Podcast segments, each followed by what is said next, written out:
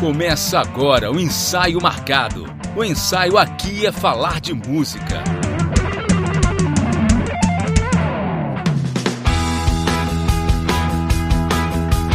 Fala ouvinte, tá no ar mais um episódio do Ensaio Marcado. O ensaio aqui é falar de música. Eu sou Anderson Mioto e no programa de hoje chegou a hora e a vez dos guitarristas. Sim, querido ouvinte, dando continuidade à nossa série chamada Instrumentistas, que iniciou lá no episódio 13, quando a gente falou sobre os bateristas, e depois no episódio 24, quando foi a vez dos baixistas. Hoje o foco é todo nos guitarristas os donos aí, os magos das seis cordas.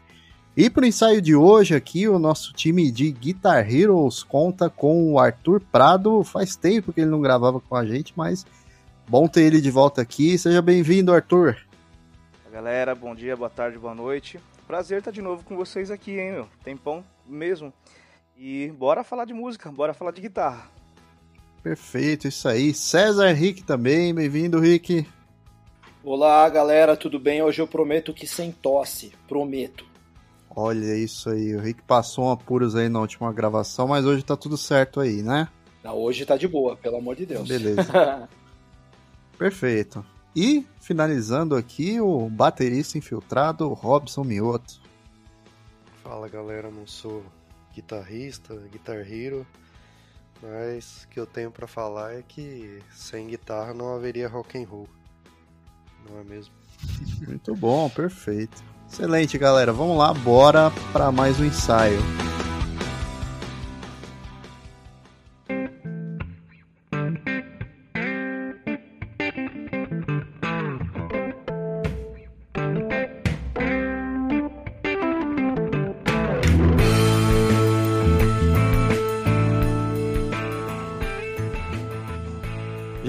Então, uh, em, em, cada programa aí que a gente gravou, né, sobre instrumentistas, tanto bateristas como baixistas, e hoje, né, a vez de vocês, amigos aí, guitarristas, a gente sempre começava um programa com uma brincadeirinha relacionada ao, a, a, a, quem toca esse determinado instrumento, né? Então, no caso dos bateristas lá, ah, então o baterista fica fazendo, fica batendo em tambor, né? O baixista é aquele cara que toca guitarra de quatro cordas, né? E, e, e aqui pensando, né, assim, só pra gente dar, dar esse pontapé inicial antes de entrar mesmo na pauta, né, eu fiquei pensando em duas coisas aqui. Primeiro, uma frase uma vez que eu ouvi o Juninho Afran falar, que se de, guitarrista se deixar, sola a música inteira. Vocês concordam com isso? Robson, Arthur, é, Robson, Robson depois, né, baterista, mas Arthur e Rick, é verdade essa frase do Juninho Fran? O que vocês acham? É, é, é, incontestável. É verdade, cara. O guitarrista só para de solar quando coloca uma partitura na frente dele, né? Nossa, Arthur, você emendou a segunda piada que eu ia fazer aqui, então. então... Ah, você tá ligado? Você tá ligado que ainda tem uma outra, né? O Heraldo Parman falava muito essa pra mim, né? é. né? Que uh, você precisa de quatro, quatro guitarristas para trocar uma lâmpada. Hum. É um para trocar e quatro para criticar o outro que o outro tá fazendo. Olha aí, pessoal, já viu como, como que vai ser o, o nível do programa hoje, né? O fofo, tá? O pessoal tá on fire aí. Mas perfeito, galera. Brincadeiras aí feitas, brincadeiras à parte. Eu queria aí ouvir do, do, do Arthur, do Rick também. É, eu acabo me incluindo também, né? Porque eu, o meu amor pela música meio que nasceu também ali pelo amor pela guitarra, né? Hoje eu é, sou baixista, né? Acabei virando baixista aí com o tempo, mas eu tenho todo, todo um passado aí com a guitarra, um instrumento que eu adoro também. E mais queria ouvir aí do Arthur e do, e, e, e do Rick, como que nasceu assim o amor de vocês pela guitarra, o porquê é, é, vocês escolheram a guitarra aí quando vocês começaram a tocar, que, que chamou a atenção de vocês para olhar para a guitarra e falar, pô, esse instrumento é legal, esse instrumento tem alguma coisa diferente, é, é, é ele que, que eu vou tocar. É, Rick, começa aí, dá, dá um pontapé pra gente. Então, cara, vamos lá. Eu comecei na bateria primeiro, né? Meu primeiro instrumento foi bateria, Olha, na verdade. Não sabia quando disso, eu, hein? Quando eu era. Pois é, meu primeiro instrumento foi bateria, na verdade, quando eu era moleque. Eu tinha ganhado uma bateria dos meus pais e achei que era aquilo, mas desisti muito rápido. Aí depois eu fui pro teclado. E o teclado eu gostava, cara, gostava muito mesmo, sabe? É, mas assim, eu achava que o teclado ele tinha um problema que era você não poder levá-lo nos lugares. E meu pai ficava muito na minha orelha assim: não, você tem que tocar violão, tem que tocar violão, tem que tocar violão. Violão você leva em qualquer lugar. Se você estiver sentado numa roda, você vai poder puxar o violão e tocar. Uhum. E eu já gostava daquilo, né, cara? Eu falei assim: poxa, que legal. E eu fui com 11 anos começar a fazer aula de violão popular, na verdade, né? Pra, que foi que eu comecei. É, fiquei fazendo violão popular um tempão. Aí quando eu tava chegando na adolescência, assim, uns 15 anos mais ou menos, eu falei, eu vi o John Patitucci tocando contrabaixo, cara. E em seguida eu vi o Primus com o Les Claypool tocando, tocando baixo. Eu falei, meu Deus do céu, tem que tocar contrabaixo. Sim. Só que aí eu tinha um amigo que era baixista e ele falou assim: não, você não vai tocar contrabaixo porque eu preciso de um guitarrista na minha banda, aí você já toca violão. Então você vai tocar guitarra. Aí eu peguei e falei assim, cara, guitarra é legal pra caramba. E foi justamente numa época que eu tinha conhecido o Van Halen. Falei, pronto, é isso que eu quero. Eu quero tocar guitarra mesmo. Nossa, o New útil ao agradável aí, hein? Ah, é, basicamente. E, e, e é, é, engraçado, né? Porque você queria. É, ia pro contrabaixo e geralmente, realmente, as bandas têm esse problema de achar baixista porque tem, tem muito guitarrista sobrando. No seu caso aí foi meio que ao contrário, né? É, cara, então, bicho, foi, foi um negócio doido, cara. Só que eu acho que se eu fosse baixista, cara, eu ia ser aquele o tipo de baixista que eu não gosto. que o tipo de baixista que eu não gosto é justamente o baixista de muitas notas. Sei, sei. Eu prefiro, eu gosto de guitarristas de muitas notas e baixistas de poucas notas. Entendi. Entende? Entendi. É, então ainda bem que eu fui pra guitarra, que para mim é, é, o instrumento certo. Legal, legal. Eu, eu costumo falar também que o, o a, a gente acaba aprendendo a tocar outros instrumentos aí com, com o passar dos anos, mas eu particularmente acho que o instrumento que você mais se, é, se enxerga ali, né? Ele sempre tem a ver com um pouco com a nossa personalidade também, né? E, e ah, eu acho, é, e eu, eu, acho, eu acho que a guitarra ela tem um pouco de, desse.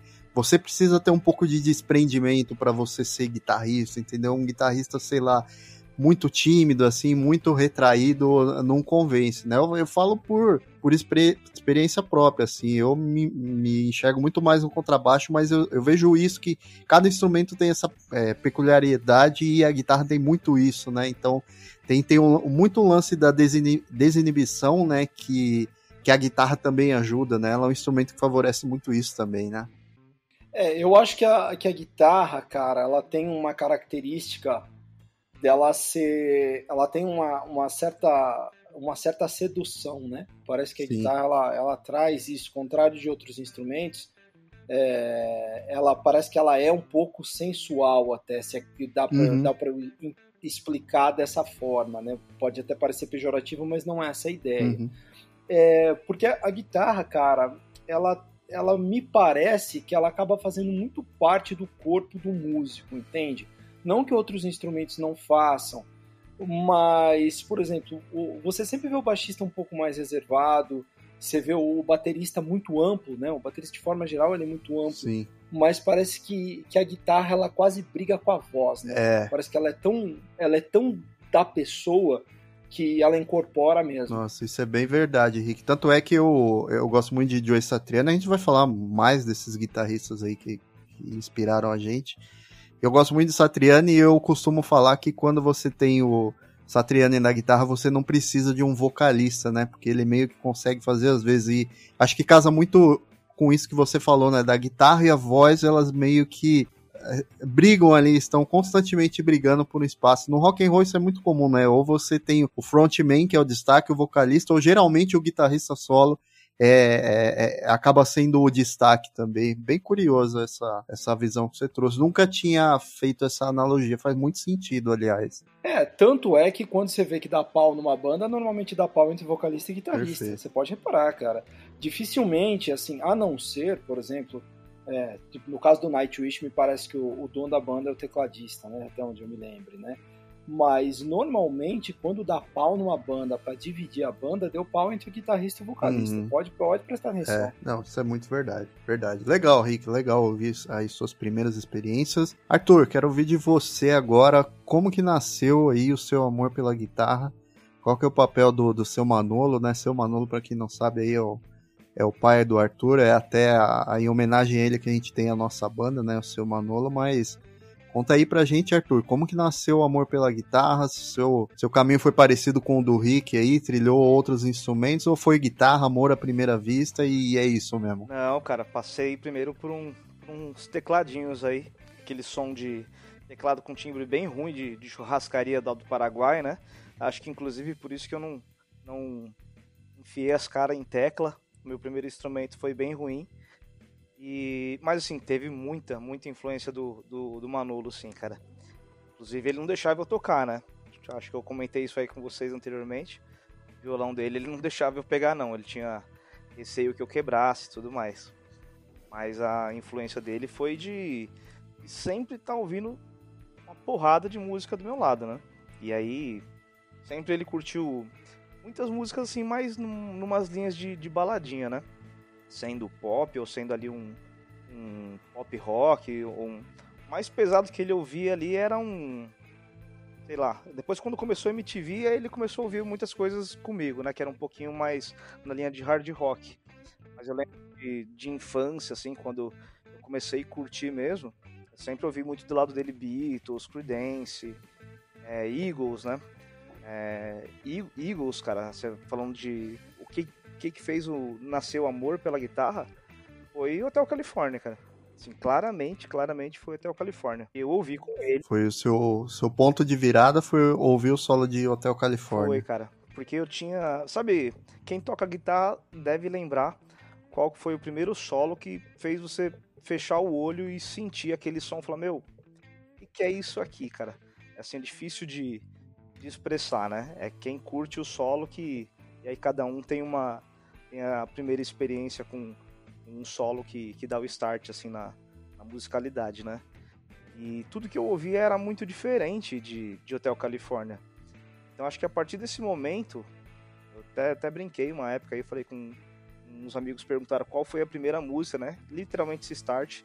E eu parei para pensar e aí eu de uns tempos pra cá que eu falei, cara, qual foi a primeira música que fez eu, eu sentir isso? E assim, foi Hotel Califórnia. Inclusive, tem gravado lá com o seu Manolo, quem quiser ver no, no perfil do Instagram tem lá. Eu e o, e o velhinho tocando. Sim, é demais, demais aquele vídeo. Pô, legal, Arthur. Legal, legal de você falar desse ponto de virada, né? Que eu vou falar um pouquinho é, da minha experiência também, né? Eu, eu comecei meio que é, é aprendendo violão, né? Como muita gente que toca guitarra acaba aprendendo, né? E aí fiz aula de violão ali por um ano, então eu acabava é, tirando, usando muito aquelas revistinhas de cifra, né, para tocar mais música nacional, né, Legião Urbana, do Capital Inicial, essas coisas. E o, o meu ponto de virada, assim, para é, prestar atenção na guitarra e para perceber música de uma maneira diferente, porque é, a, a, assim as músicas que eu ouvi e tentava reproduzir no violão, assim eram música mais simples e isso não é nenhum demérito, né? Falando aí das bandas nacionais, né, isso não é nenhum demérito não, mas elas, elas geralmente elas tinha um nível de complexidade bem menor do que você tinha é, quando você parava para comparar ouvindo uma banda, né? Uma banda internacional, né? E aí foi num, num CD do Guns N' Roses que eu ganhei, né? Um, um bootleg, né? Bootleg para quem não sabe, são meio que aqueles é, trabalhos extra-oficiais fora da discografia oficial de uma banda e um artista, que acaba indo às vezes pro mercado, né? Uma, uma, uma gravação que é feita e lançada, enfim, né? Então eu, eu ganhei um CD do Guns N' Roses que era Live in New York, não é nem da discografia oficial, e foi o solo do Slash lá em Sweet Child of Mine que eu ouvi aquilo assim e meu cérebro derreteu, sabe? Foi o meu ponto de virada, assim como o Arthur teve aí com, com o Hotel California, o, foi ouvir vi o solo do Slash, eu fiquei maluco. Eu falei, cara, como assim, cara? Como que isso é possível, né? E aí depois eu acabei tendo contato também com, com Van Halen, a gente vai falar já já um pouquinho das influências, mas é, esse foi o meu primeiro ponto de virada e, e logo na sequência um amigo meu, o, o Guilherme, né, um amigo meu e do meu irmão, ele apresentou Van Halen pra gente ouvir já aquele solo do, do de Eruption do Ed Van Halen minha cabeça derreteu duas vezes assim. E foi incrível. E foi a partir dessa experiência que eu comecei a, a ouvir música com uma atenção maior, a perceber que dava para ir muito além, é, não só tocando, mas curtindo música daquilo que eu tava ouvindo. Então, o meu amor meio que pela guitarra nasceu aí e por guitarra Les Paul também. Acabou que, graças ao, ao, ao Slash aí, eu virei um, um membro da igreja de Les Paul do sétimo dia, como a gente brinca, né? Mas aí, essa aí é a minha experiência. Robson, eu sei que você é baterista, tá mais aí como um, um, um, de orelha hoje, mas é, você, antes da bateria, você começou com o violão também. Em algum momento você teve algum interesse em migrar para guitarra também? Você passou por isso? Como que você vê muito o papel da guitarra também? É, eu comecei no violão, mas é, eu sempre achei a guitarra bem mais difícil, assim. É, eu acho que as poucas vezes que eu peguei para tentar fazer alguma guitarra, alguma coisa na guitarra, é, eu me enrolei, eu não conseguia desenvolver muito. É, eu sempre achei a guitarra assim que você precisa se dedicar mais é, o violão ali você aprende algumas notas, alguma coisinha, você já sai tocando. A guitarra eu fiquei com a impressão de que é, você tem que se dedicar um pouquinho mais, mas se você aprende bem, aí você consegue meu, tirar coisa muito boa. Mas a, a, minha, a minha experiência com a guitarra foi, foi mais nesse sentido que eu, eu achei difícil, né? Então, por isso eu, eu decidi migrar ali para para bateria que é, me interessou mais na época, né? Eu, é, apesar de ter vindo do violão, eu acho que, não sei, o, o, instrumento rítmico me chamou um pouco mais a atenção. Eu lembro que, em relação ao gosto musical, eu tenho um gosto musical muito puxado, para gostar de rock. E uma das primeiras bandas que me fez gostar de, de rock foi o Queen, o timbre que o Brian May usa nas músicas, é, eu achei assim, é um timbre diferenciado e ele te te captura, né? Tem algumas músicas ali, eu lembro de uma música chamada Save Me do Queen, que ele é uma música bem melódica assim, ele tira um timbre muito bom de ouvir, assim, muito tranquilo. E isso me chamou bastante atenção no, no rock, que é um instrumento, um, um gênero musical onde a, a guitarra e nada de, de braçada. Legal, legal. E influências de vocês aí, Arthur, Rick, é, eu sei que a, as influências no instrumento que a gente toca, elas meio que vão mudando um pouquinho com o tempo, né? Você vai somando aí experiências, vai passando a ter uma outra visão pro que você tá ouvindo, que você quer tocar e reproduzir para aquilo que você aprecia, mas quais foram aí as principais influências de vocês aí nesse nessa caminhada guitarrística, né? Tanto no começo com aí com o passar dos anos aí, que, que quais foram os caras e as mulheres também, né, guitarristas que acabaram influenciando aí vocês em, em algum momento, seja por timbre, por, por tocabilidade, Conta um pouquinho aí pra gente, Rick, vai você primeiro. Então, cara, como eu disse, cara, eu quando eu vi o, o, Van Halen pela primeira vez, cara, eu falei, rapaz do céu, que que é esse negócio, cara? Foi muito assustador, né? É, e eu era um, um, adolescente muito fã de Iron Maiden, Pearl Jam, que na época fazia muito sucesso, né? Considerando minha idade. é, tinha muito isso. O próprio Guns também fazia muito sucesso na época, aqueles anos 90, assim. Mas eu confesso que o Van Halen foi um negócio que eu falei, cara, que absurdo é esse? E eu, eu confesso que, assim, eu tive algumas fases de influências de guitarristas que foram me moldando. Então, o primeiro foi o primeiro foi o Ed Van Halen, porque para mim foi muito absurdo logo muito próximo, cara, assim, acho que no prazo de, de um ano, mais ou menos, até menos, eu tomei um soco no, no estômago que eu ouvi simultaneamente, assim, no mesmo dia eu peguei o álbum Flying at Blue Dream, do Joe Satriani, E o. E o. Passion and Warfare, do, do Steve Vai, que aquilo ali para mim é uma obra-prima fantástica até hoje. É... Você teve contato no mesmo dia com esses dois álbuns, Rick? No mesmo dia, ah. no mesmo dia, cara. Um amigo me emprestou os dois álbuns no mesmo dia. Falou, cara, ouça isso aqui, que agora você vai explodir. Isso é raro, né? Porque geralmente você conhece um primeiro para depois conhecer o outro, ou é. vice-versa. Olha. Não, cara, é, eu, eu, dei, eu dei uma sorte, cara, de morar num bairro e, e pegar uma época onde tinha muita banda, saca? Uhum. Tinha muita banda de garagem. Então essa troca de, de bandas, assim, de influências era muito grande, né, cara? É, então um passava muito pro outro, assim, a gente era, era muito compartilhável, na verdade. Não gostava muito de compartilhar com o outro. E para mim isso foi muito positivo, cara. Então peguei e ouvi os dois no mesmo dia. Passou essa fase, cara, que eu já estava já tava mergulhando em toda a discografia que era acessível na época, porque também não era tão fácil. Eu tive contato com logo com o álbum Awake do Dream Theater, cara. Que aí foi outro soco, né? Porque eu falei, pô, que que é isso, cara? Eu, agora, se, se tava vindo uma coisa complicada, agora terminou de complicar mais. Que eu, por ver aquele trabalho do John Petrucci eu, o que me impressionou foi ser tudo muito casado com o teclado, né? Aquilo eu achei muito absurdo. É óbvio, né? Os solos dele em si também, mas sabe aquela coisa muito muito casada com o teclado para mim foi muito impressionante, sabe?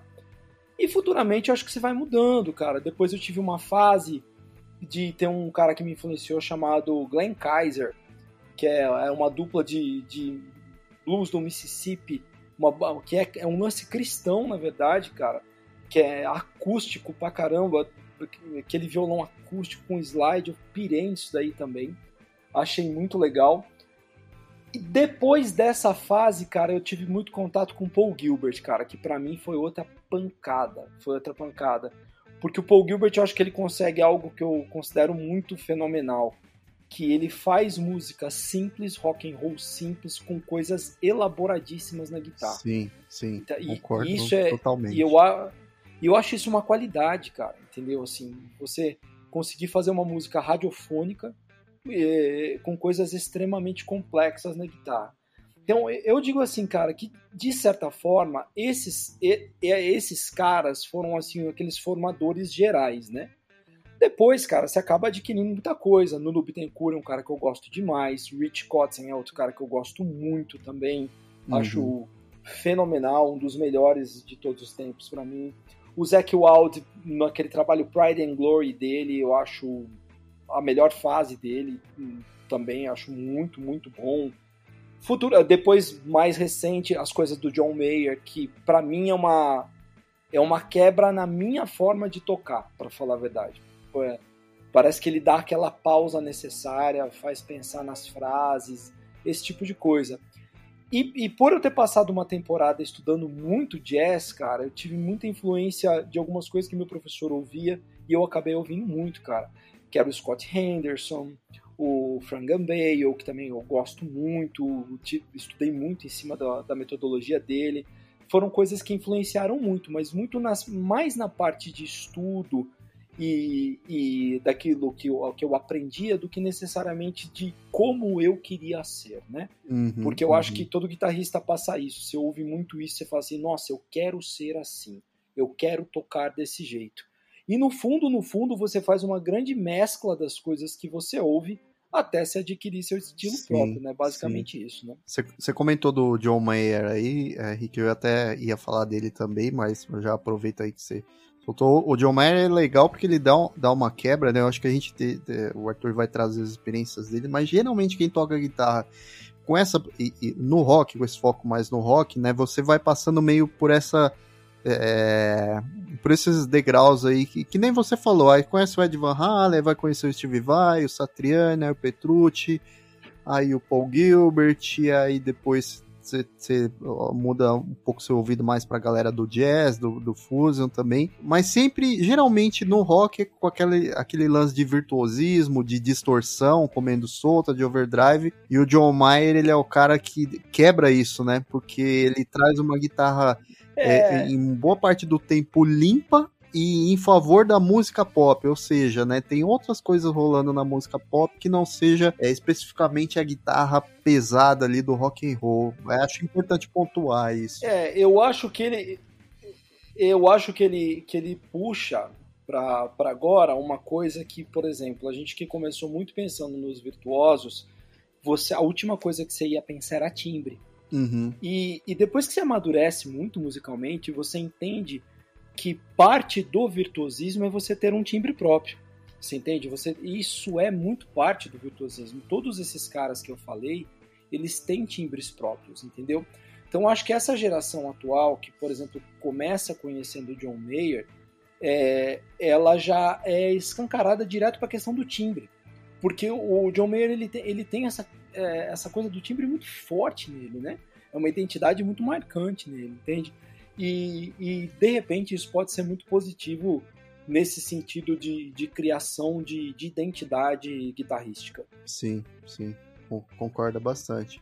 E, e aí, você, é, só para finalizar aí a sua experiência, todos esses caras que você citou aí, você, qual que você enxerga mais na maneira como, como você toca? Você acha que aquilo é uma mescla de, de cada um? Você acha que tem um que sempre puxa uma coisinha a mais? Fala, não, aqui no meu jeito de tocar tem um pouquinho mais de Paul Gilbert, eu tenho um pouquinho mais de Zac Wright. Ai, cara, eu, eu acho que seria muita pretensão minha falar qualquer coisa a respeito disso, de verdade, cara. É, eu acho que tem aqueles que eu tento querer parecer mais e que eu nunca uhum. consigo, entende? eu, eu, acho que é, eu acho que é mais fácil, por exemplo, assim, eu citar para você guitarristas que eu ouço e falo, pô, cara, mas esse cara faz sempre a mesma coisa e me achar parecido com aquele cara do que eu realmente olhar um desses que eu considero os grandes e falar, pô, nossa, até que eu faço isso daqui, entende? Eu, é, eu, não, eu não consigo, cara, juro, não consigo identificar isso de forma alguma. Não, de boa, de boa. Vamos lá, Arthur, e você aí? Quais foram as. Foram e são suas principais influências na, na guitarra? O que, que mudou aí ao longo dos anos no, no Arthur guitarrista, seja em tanto é, técnicas aí de guitarristas que você via, influência de timbre, modelos de guitarra também, né? Você, tem uma variedade bem legal de, de guitarras. Fala um pouquinho aí, sua experiência, as suas influências, né? Começar então, vou, vou copiar um pouquinho o Rick, né? Falar do, do Steve Vai, que, que eu considero ele praticamente um, um alienígena. E, cara, foi, foi uma referência porque, assim, o que eu ouvia era completamente diferente, né? De, de cara, assim, quando eu peguei o primeiro CD ali, não foi emprestado, acho que até no, nos primeiros podcasts que a gente gravou junto aqui eu contei de uma experiência aí de quando eu achei um, um CD do Steve Vai. Mas assim, eu, eu, nunca senti, na verdade até hoje isso, né? Eu não sinto, no bom sentido da palavra, é, nenhuma música que gera aquela brisa igual, igual do Steve Vai, cara. Eu acho que é um negócio assim absurdo, difícil de entender de uma forma boa, sabe? Então o Steve Vai sempre foi uma referência. E lembrando aí também do que o Rick comentou, né, que o pessoal emprestava aí é, o disco, né? O que eu peguei emprestado do Steve Vai que eu pirei foi um, um, filme lá do Crossroads, né? Que tem ele, inclusive aquele cara que faz o Daniel San lá no final, eles têm um duelo de guitarra. Já assistiram esse filme, inclusive? Sim, é um clássico. Esse é é maravilhoso, assim, né? O Ralph Macchio. Ralph Macchio, isso aí. Mesmo. E, cara, foi, foi acho que minha primeira referência, assim. A parte muito ruim de ter o Steve Vai como uma referência é a frustração que vem quando você é um iniciante em guitarra, né? Então, fala, caramba, olha onde que eu quero começar. é, todo mundo passa por isso, normal, normal. E até, cara, é, meu primeiro professor de guitarra aí, acho que nem vivo é mais, acredito eu. E eu levei isso para ele e falou: Putz, Arthur, foi aquela hora de sentar e conversar e ele me dá um choque de realidade, né? E ele não teria a menor condição de me ensinar aquilo e pro, pra fase que eu tava, não seria nem, nem justo eu pensar em tocar algo naquela linha. E aí comecei com qualquer outra música aleatória muito distante aí do, do nível do Steve Vai. Mas foi, foi e é uma referência até hoje, né? Pra mim.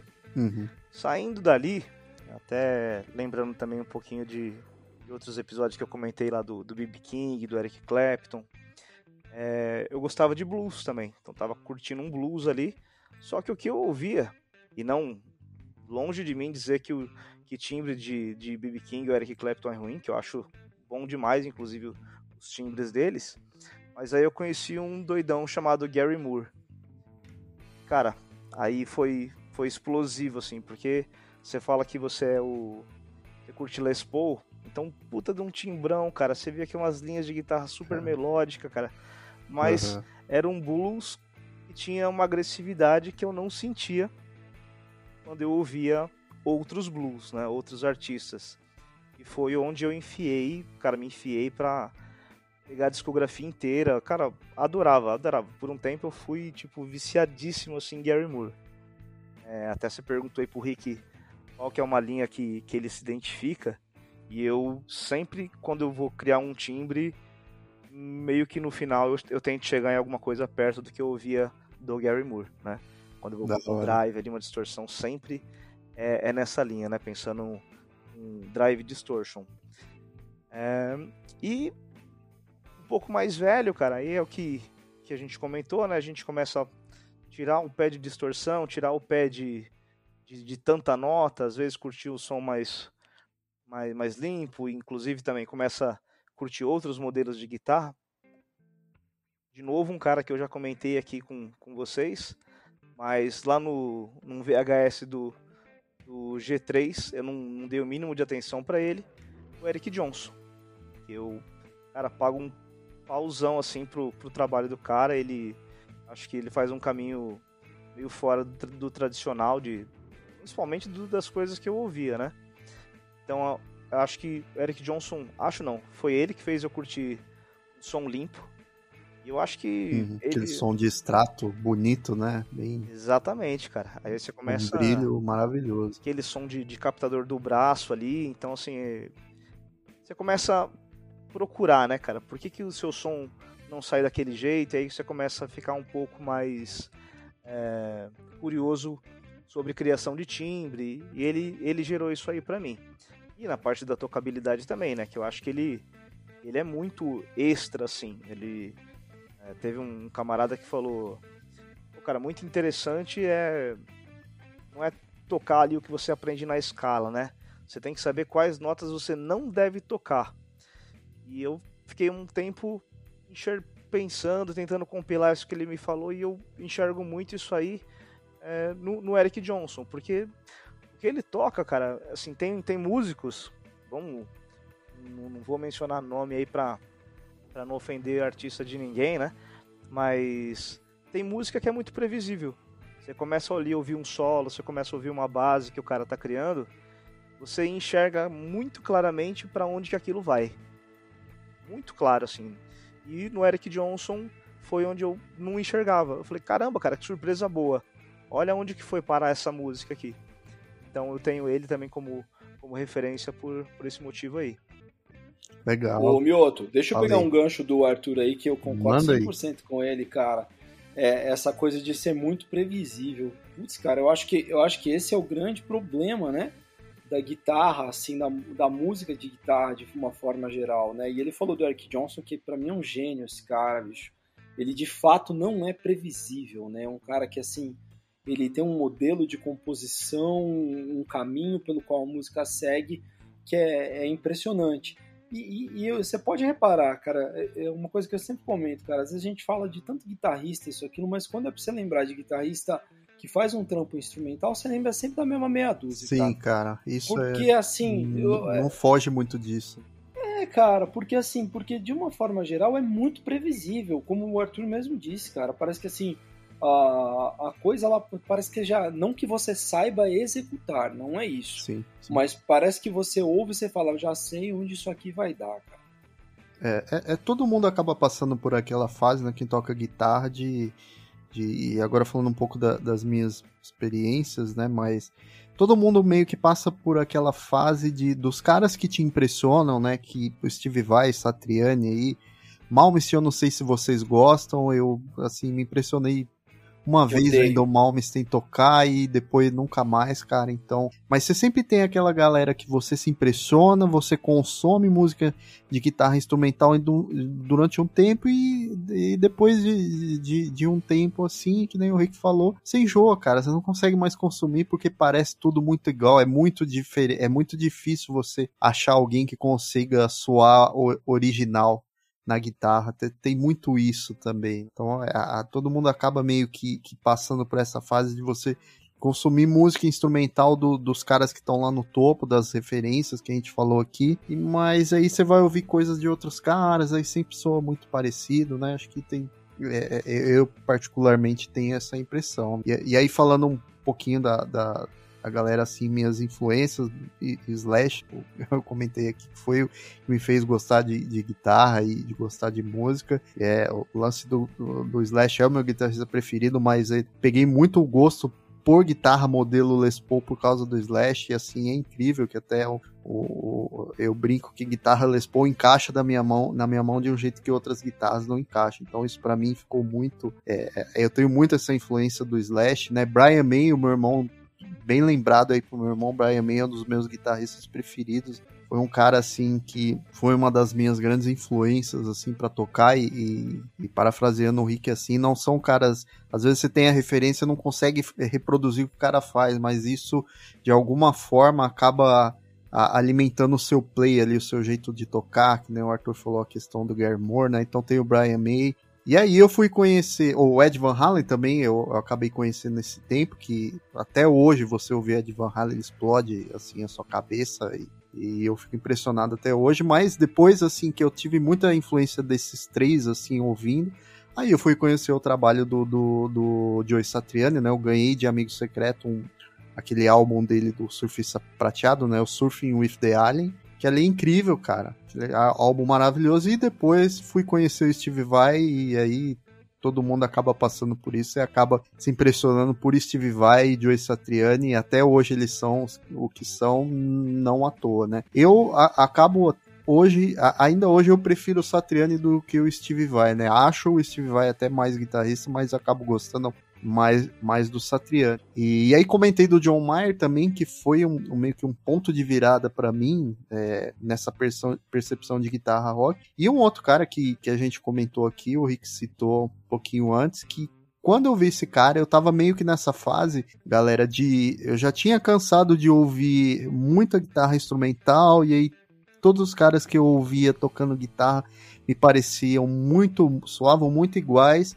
E aí eu fui conhecer o, o Rich Kotzen, graças a um CD acústico que meu irmão comprou e trouxe para casa, o Acoustic Cuts, né? Que não é nem ele tocando guitarra, ele tocando violão, mas tocando maravilhosamente bem e cantando demais. E a partir disso eu fui ter contato com a discografia do Rich Kotzen, que é ali entortou minha cabeça. Ali, da mesma forma como o John Mayer tinha entortado quando eu ouvi John Mayer, quando eu ouvi Hit Cots, eu falei, putz, cara, esse cara é diferenciado. Porque aí tava naquela seara do rock and roll, da guitarra virtuosa, mas o Kotzen, ele, eu não sei se vocês concordam, mas ele ele não soa como a maioria dos guitarristas de rock soam. Ele soa muito diferente. Ele tem uma outra praia, assim, do, uh, comparado com Steve Vai, o Satriani, embora ele tenha passado muito por essa fase, né? Extremamente virtuosa, mas como guitarrista de rock, ele Cara, o Kotzen explodiu minha mente, cara. O Kotzen, até hoje, assim, é um guitarrista que eu ouço falo, cara, esse cara ele tira um som diferente da guitarra rock. É incrível. Vocês passaram com isso ouvindo o Hit Kotzen também? É e isso, cara, dele, na né, época cara? que eu. Cara, quando eu comecei a ouvir Hit Kotzen foi uma loucura. Foi assim, eu falei. Cara, ele é muito espontâneo, é né? Ele é, cara. Ele é. É isso que eu acho legal nele. Ele, eu, eu já, já vi ele ao vivo, né? Com The Winery Dogs, né? Sim, já, já tive o, o privilégio de ver, né? Eu fiquei muito próximo do palco quando eles tocaram. Foi na primeira vez que eles vieram com o The Winery Dogs no Brasil. O que eu acho que mais impressiona dele, que é, o, que é o que me chama muita atenção dele, ele é muito, muito espontâneo, entende? Parece que assim as frases não são planejadas, entende? É, ele simplesmente ele toca, vai lá e toca, acabou. E eu, isso eu acho que é muito legal nele. Concordo bastante também. Ô, ô Robson, de novo você aí, baterista, mas aí nesse durante esses anos aí tocando, apreciando música, teve alguns guitarristas aí que acabam te chamando mais atenção, de algum jeito te influenciaram, não tocar bateria, mas não sei a, a apreciar um determinado tipo de música, uma determinada forma de tocar. É, eu, um guitarrista que eu gosto bastante é o guitarrista do é, Dire Straits. Eu não lembro o nome dele. Mark Knopfler. É o Mark Knopfler, é. Ele é um guitarrista que sempre me chamou a atenção, é, especialmente pelas músicas do Dire Straits não serem músicas assim muito. É, não, não é aquele tipo de rock assim pesado, né? Aquela coisa bem clássica, assim, mas os solos dele são maravilhosos, assim, não é nada muito é, muito trabalhado com você vê que ele, ele, tem, ele usa um som muito limpo, né? Não usa uhum. muita distorção nem nada. O Mark Knopfler foi um que sempre me chamou a atenção. Eu também gosto muito do Zach Wilde. Eu lembro que eu ouvi aquele álbum Osmosis, um, um dos álbuns do Oz em que ele toca. E esse álbum tem uns, uns solos, meu, espetaculares, assim, maravilhosos. Eu acho é, um dos álbuns do rock que tem um, é, é uma quantidade muito grande de bons solos em um só álbum. E tem muito também do. Eu gosto muito do Joe Satriani, é, apesar de ser baterista, sempre gostei de, de ouvir música instrumental. E curiosamente, eu acho que é, os guitarristas eles têm um, um, trabalho muito interessante em música instrumental. É, às vezes o baterista não, não vai muito por essa linha, né, de fazer projeto solo. É, então você tem vários guitarristas que trabalham muito nessa nesse lance do eles é, meio que são eles é, são os líderes né, do, do projeto ali de música instrumental, e aí convidam outros músicos. E eu sempre gostei bastante do Joe Satriani, é um, um tipo de música que eu gosto. É, eu lembro que há um tempo atrás eu estava assistindo, sei lá, um programa de esporte e usaram uma música do Joe Satriani no meio, eu me lembrei. Assim, Nossa, já ouvi essa música naquele Surf with the Allen, né? Que é um do, dos bons CDs que ele tem, instrumental. Sempre gostei bastante dele. Também gosto muito do, do John Mayer, mas eu gosto mais da parte das músicas do John Mayer do que ele como guitarrista mesmo, é, apesar de ser um, um excelente guitarrista. É, e tava tentando aqui puxar para alguma coisa do, do, do, da música brasileira, né? Eu gosto muito do Juninho Afran, até comentei com vocês lá no grupo é, é um dos, dos, guitarristas brasileiros aí que é, tem um, um talento é, fora do comum também aí no é um dos, dos grandes guitarristas. Rosa, pra gente que tocou na igreja há um tempo, né? Juninho acaba virando uma referência. Não sei se o Rick passou por isso também na igreja, mas é muito. O Juninho Afran é, é, é, quase um deus dentro da guitarra gospel nacional. É, então, né? mano, eu vou falar uma coisa pra você. Eu tenho um baita de um respeito por ele, cara. Eu uhum. acho que ele realmente toca pra caramba. Mas eu, eu não tive isso, cara. Eu, eu não tive, porque eu tive um problema muito sério, né, nessa questão de dentro da igreja, que eu nunca fui muito de ouvir música da igreja, na verdade. Sim, né? sim. Uhum. Então eu acabei não tendo muito essa referência. Mas, cara, ele é um puta guitarrista, é incontestável. Uhum, uhum, é. É, o que eu sempre gostei do, do, do fato do. É, gostei do lance do Juninho Afran é que eu também ouvia música, Rick, música nacional, né, rock nacional, e eu não encontrava muitas referências no rock nacional, assim, de, de guitarristas. O, o, o rock nacional tem excelentes guitarristas. Mas parece que o Oficina G3 tinha ali um lance de. Pô, vamos dar um espaço para um solo, que é uma coisa que não tem, assim. Você pega, sei lá, uma banda. É, o, dá um exemplo aqui. É, o Skunk, é, Titãs, tem uma coisa ou outra ali da guitarra, mas, mas nada virtuoso, né? É aquela coisa. É, é sempre virtuoso. muito tímido, né? O Oficina G3 ele Sim, sempre muito tímido. E o Oficina G3 ele tinha esse lance de tentar fazer ali um, um hard rock, né? Puxar pro rock um pouco mais pesado em alguns momentos. E eu não, nunca fui muito de ouvir metal, né? Tem o, tem o Angra, tinha Xamã, É, tem aí o Andreas Kisser no Sepultura. Mas como eu nunca fui de, muito de ouvir metal, eu, eu achava legal que o Junior Afran tinha aquele lance de ser virtuoso ali, mas, pô, com uma banda nacional fazendo músicas em português, e isso é, meu, é muito difícil. É por isso que é, eu tenho essa admiração pelo trabalho dele. É, você comentou aí, também vale uma, um destaque, você comentou do Mark Knopfler, né? Que para mim compôs uma das 10 maiores músicas da história da guitarra, que é o Sultans of Swing, cara. Que o Rick, a gente trocando ideia no WhatsApp uma vez, lá no, lá no nosso grupo, o Rick falou uma coisa que eu, eu nunca tinha parado para pensar nesse lance do virtuosismo, né? A gente vai até falar já já desse ponto, mas é, é uma música extremamente virtuosa e, e não necessariamente está tá relacionada a, uma destreza técnica absurda, né? E o Sultans of, of Swing, putz, pra mim é uma música, uma das maiores músicas da guitarra, que até hoje você, você, você pegar uma pessoa que não entende nada de guitarra, ela vai ouvir essa música e vai achar legal toda, toda essa música e todo o clímax dela, né, com os solos lá que ele faz, eu acho importante dar esse destaque. E é difícil, hein, cara, não é uma música simples Sim. de tocar, cara, ela é complexa, bicho. É, não, não, demais, concordo muito.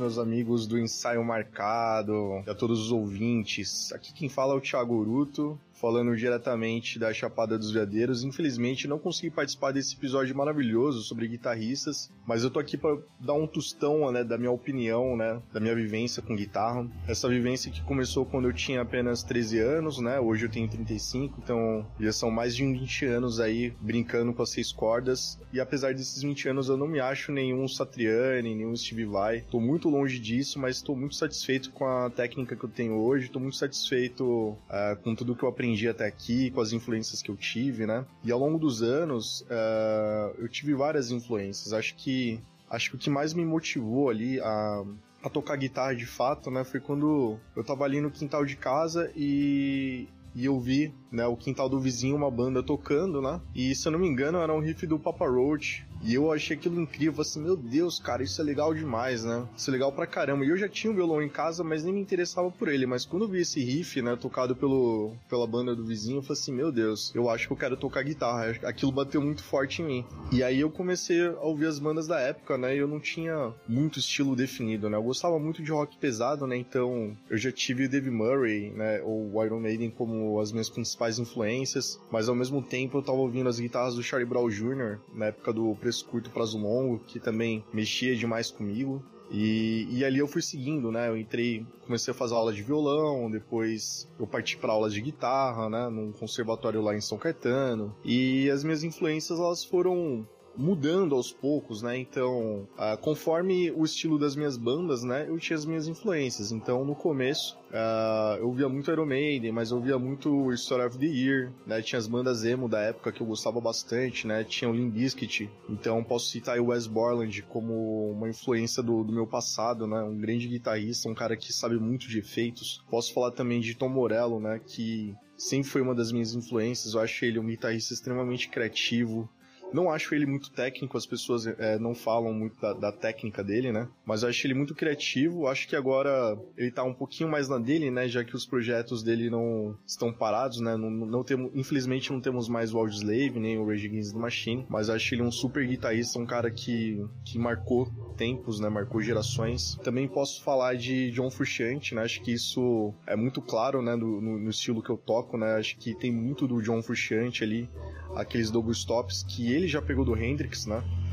E a gente acaba repetindo esses mesmos double stops na, na guitarra, né? Do, do Frusciante. Então, até mesmo na, na minha banda, né? Então, para quem não sabe, eu faço parte da banda Almada. Quando eu faço algum, algum riff na banda, uh, o outro guitarrista já fala assim: Ô, oh, isso aí é muito Frusciante, né? Porque tá muito no meu sangue, né? Frusciante. Uh, atualmente, né? Eu tenho eu não tenho focado muito em guitarristas específicos, né? Eu tenho focado muito mais em bandas como um todo, porque eu tô numa missão de, de me entender como um guitarrista dentro de um contexto de uma banda. Então, eu não sou muito focado ali no, na guitarra, né? Eu acho que eu preciso focar muito mais em tudo que tá acontecendo numa banda, até mesmo para não estar tocando sozinho, né?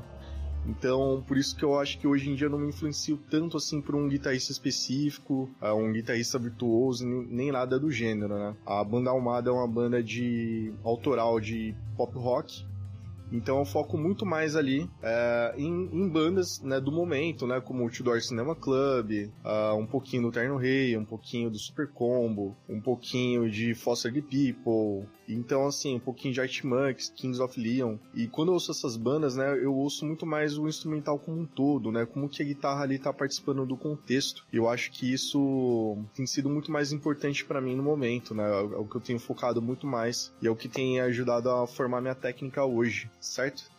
Uh, sobre dicas, uh, eu acho que a dica mais importante que eu já vi assim sobre, sobre guitarra é que foi uma analogia, né, feita com saxofone, né? Então, quando um, um, saxofonista de jazz ele toca algumas notas, ele tem um fôlego, né, para soprar ali pelo saxofone, né? Então, acho que a mesma coisa vale na guitarra. Quando o saxofonista ele sopra, ele vai tocar somente as notas mais importantes. Então, o mesmo vale para guitarra, né? Já que o saxofonista tem um fôlego, ele acaba tocando as notas mais inteligentes e mais bonitas. E trazendo isso para guitarra, eu tento tocar sempre as notas mais inteligentes, as notas mais bonitas. Pode ser que eu falhe, pode ser que não fique tão legal, mas eu sempre tenho isso como filosofia. Beleza, galera? Valeu, obrigado e um abraço a todos.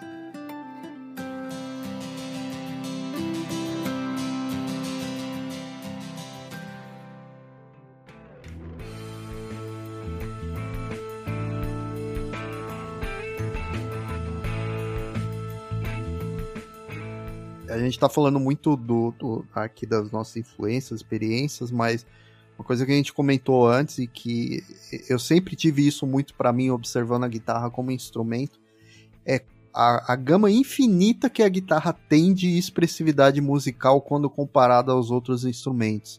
Cara, isso eu acho que é um, é um, um, um pódio aí, um troféu que nenhum instrumento consegue tirar da guitarra. Não é um instrumento que eu acho que tem um som mais bonito, eu acho que o piano tem um som mais bonito, mas a, a possibilidade de expressividade que você tem com a guitarra ela é absurda. Desde a da quantidade de técnicas que você pode usar, né, hammer on, pull off, tapping, até a própria questão do, dos efeitos, a alavanca também. Isso não só no rock, né? A guitarra ela tem, ela me chama muito atenção pelo lance dessa expressividade musical dela, que eu acho que não encontra nenhum outro instrumento encontra é, lugar próximo. Vocês, vocês têm essa impressão da guitarra também, e não só ela dentro do rock, tá?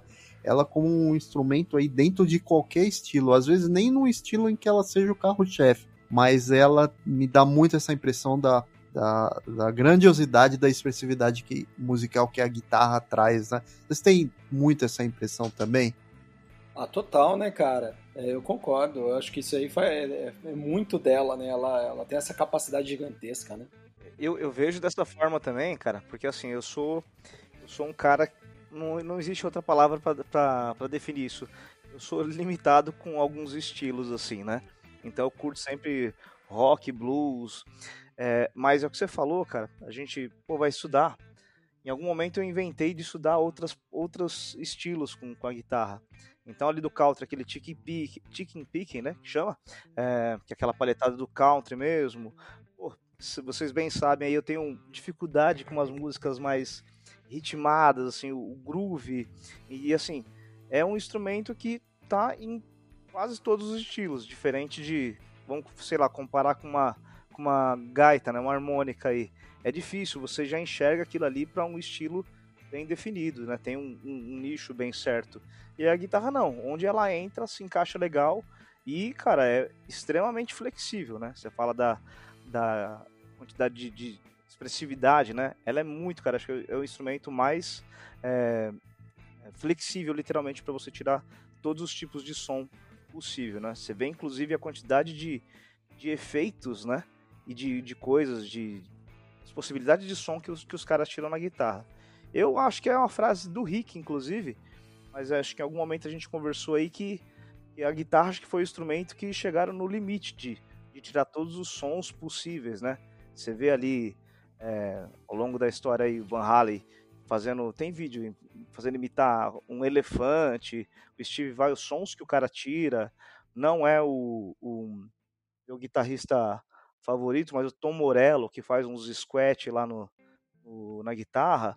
E, cara, infinidade, literalmente, cara. Realmente acho que nada se compara a, a gama das possibilidades que dá para tirar de som de guitarra, não, cara. Nenhum instrumento chega nem perto.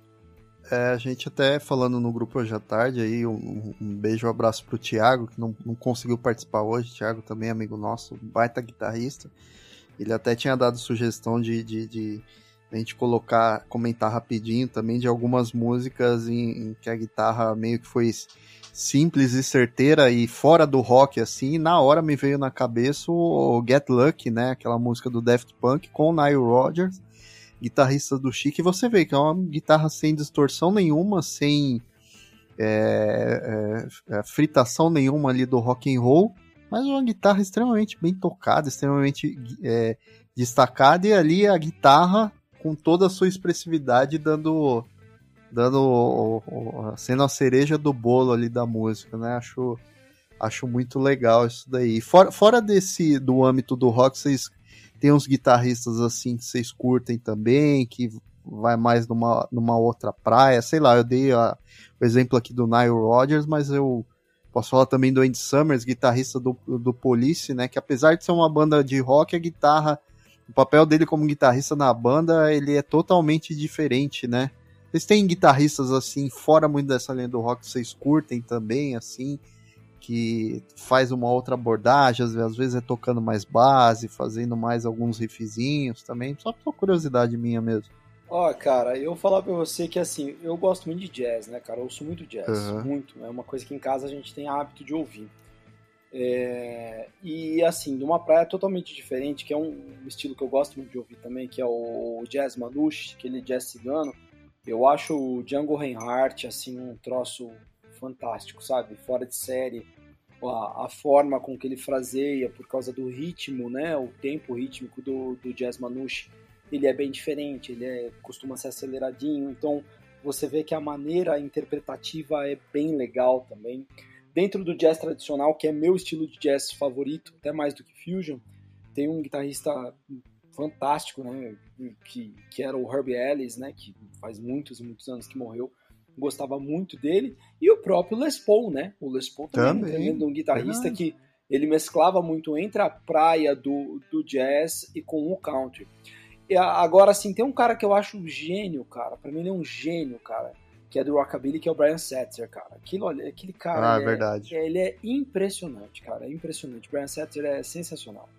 Arthur, tem, tem alguns guitarristas aí fora do rock que você, que chama a sua atenção? Cara, tem um. É, tem um que eu tô ouvindo não faz tanto tempo. Né? E o Kate Urban, que é da linha do country ali, vira e mexe. Nossa, muito bom. É, ver ele tocando com, com John Mayer. Eu tô conhecendo agora, cara, e tô gostando bastante do trabalho. Até os, os, os timbres que ele tira com a, com a Telecaster lá, tô gostando demais, cara. E eu acho que o nome para agora seria esse, porque eu não. No momento eu não tô ouvindo ninguém tão diferente. Esse cara é do country e para mim já, já tá soando de bem diferente do que, do que eu ouço normalmente. Houve também, Arthur, o Brad, Brad Paisley que é da mesma linha aí do Kate Urban, cara é um monstro. Nossa, monstro. monstro, é, monstro. O, o Paisley é animal. Fica é um a dica aí. Robs, tem, tem algum aí, nome que você quer trazer aí fora? Ah, eu gosto do Stanley Jordan, mas assim, fora do rock, eu, eu não conheço muitos guitarristas, não. Assim, talvez já tenha. É, ouço bandas fora do rock, mas não, não procuro correr atrás para ver quem que é o guitarrista, tudo. Sei, sei, sei. Gente, uma curiosidade aí, Arthur e Rick. Vocês gostam de Jimi Hendrix? Sem ou com polêmica, vocês escolham.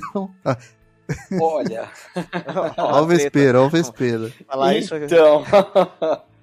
então, cara, vamos lá. Eu Deixa eu, deixa eu ser muito cuidadoso no que eu vou falar aqui, porque é, Jimi Hendrix às vezes é um assunto Qualquer complexo, coisa né? a gente edita, aqui a mágica da edição faz tudo. A heresia. É.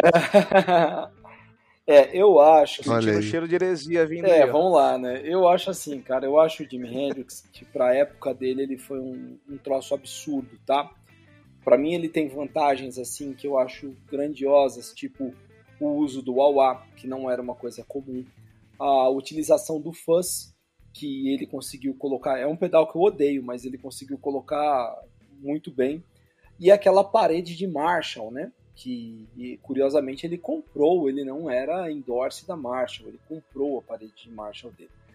É, eu confesso que contemporâneo a ele, guitarrista contemporâneo a ele, eu ouço o pessoal falar muito do Hendrix, ó, porque o Hendrix, não sei o que tem, por exemplo, Little Wing é maravilhosa, vamos concordar, é, é a melhor música não, dele. Tá? Grandes é, músicas é da guitarra perfeita. mesmo. É, mas contemporâneo a ele, eu acho que o próprio Clapton e o Jeff Beck são muito melhores. Tá? É, é o Je puta, Jeff Beck é, meu Deus do é, céu. É, assim, essa é a minha opinião.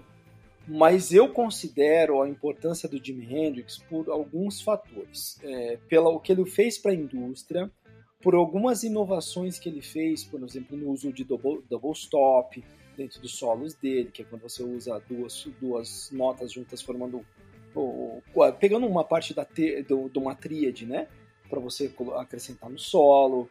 É, ele colocou frases assim muito inovadoras, mas o que ele fez para a indústria da música foi muito grande. É, e, a, e a presença de palco dele, que eu acho que era a coisa mais enigmática dele, né? Você ouve o próprio Clapton quando fala do Jimi Hendrix, ele fala que eles ficaram assim absurdados de ver aquele cara tocando. Parecia, eles disseram que na época ele parecia um alienígena no palco. É, o, o, jeito que se vestia, o jeito que se movimentava, a forma que tocava. Agora, assim, é, é o que eu disse. Eu considero ele muito importante, mas tecnicamente na guitarra, acho que contemporâneo a ele, o Clapton e o Jeff Beck eram muito melhores. Uhum, uhum. Arthur, antes de passar para você aí, eu assim, eu vejo o Hendrix, não é um cara que eu, eu sou fã, é, nunca fiquei parando para ouvir também, e Rick aí citou o Jeff Beck e o Clapton, os dois contemporâneos do Hendrix, e, e, que eu gosto mais também. Mas eu acho que o, o lance do Hendrix é, é, você tem que muito entender também o contexto que ele surge, né? Porque é, tirando ali o Clapton e o Jeff Beck, estão em outra prateleira, assim. Mas o, o Hendrix surge muito numa época em que a guitarra era tocada de forma muito tímida, né? O cara ia tocar uma guitarra, ele meio que tocava igual um violão, né? Fazia aquele dó quadradão, aquele ré quadradão, aquele sol quadradão, né? E o Hendrix ele meio que ele vira um pouco a, a, a percepção da guitarra com o jeito dele de, de, tocar, né? Eu vi isso até uma vez o vídeo do do Bruno Mello, guitarrista aí que tem canal no YouTube, ele falando assim sobre é, personagens que mudaram a história da guitarra. Então ele citou o Hendrix, citou o Van Halen, é, e citou o Malmsteen também, e ele e eu não gostava muito do Hendrix, mas depois que eu vi esse vídeo dele explicando é, esse lance da abordagem do contexto, eu, eu passei a respeitar mais o Hendrix, né? Então, acho que vai muito você entender também o contexto dele, né? Mas, particularmente, não, não sou fã do jeito dele de tocar. E, você, Arthur? Vai polemizar também? Não, cara, eu curto. Assim, eu, o Rick falou tudo, cara. O Rick falou tudo aí. Não, é difícil complementar algo que ele falou legal aí. É que a presença de palco, quando o Rick falou, eu já lembrei de uma história. Eu acho que, que do Hendrix a galera curtia muito, né?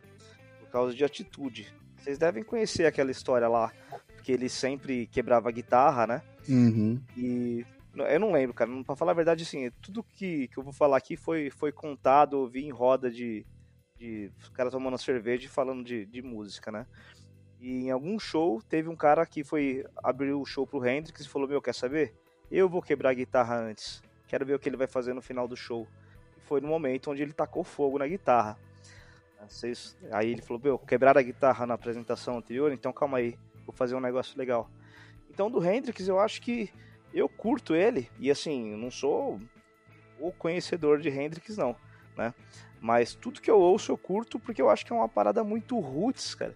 E você vê que é muito assim, é muito verdadeiro o que tá saindo ali. Então com os poucos é recursos, isso. né? É muito autêntico, né? Muito, cara. Então a galera fala a, pô, se a gente for comparar com qualquer um dos guitarristas que a gente falou hoje aqui, o Hendrix não toca nada, né? Vamos pensar a grosso modo. Mas, cara, pra, pra época, pro que ele tinha na mão ali, ele saturar um amplificador pra gerar uma distorção, essas histórias aí de como começou, criação dos timbres também, eu acho demais, cara. Acho que ele tem um papel importantíssimo. assim como vocês já falaram também. Mas eu vejo de um jeito bom que o cara é muito roots, cara. Muito roots. Então não consigo não gostar dele por causa disso. Não, legal, legal. É, gente, outro tópico aqui, a gente falou aí de, de virtuosismo na guitarra, até queria depois, Rick, que você uh, trouxesse essa definição de virtuosismo, que eu, eu gosto muito do jeito que você explica aí. Ah, Robson, é... Só um outro guitarrista complementa que eu aí, Robson. comentar também, que eu gosto muito, é o Carlos Santana, guitarrista mexicano. É...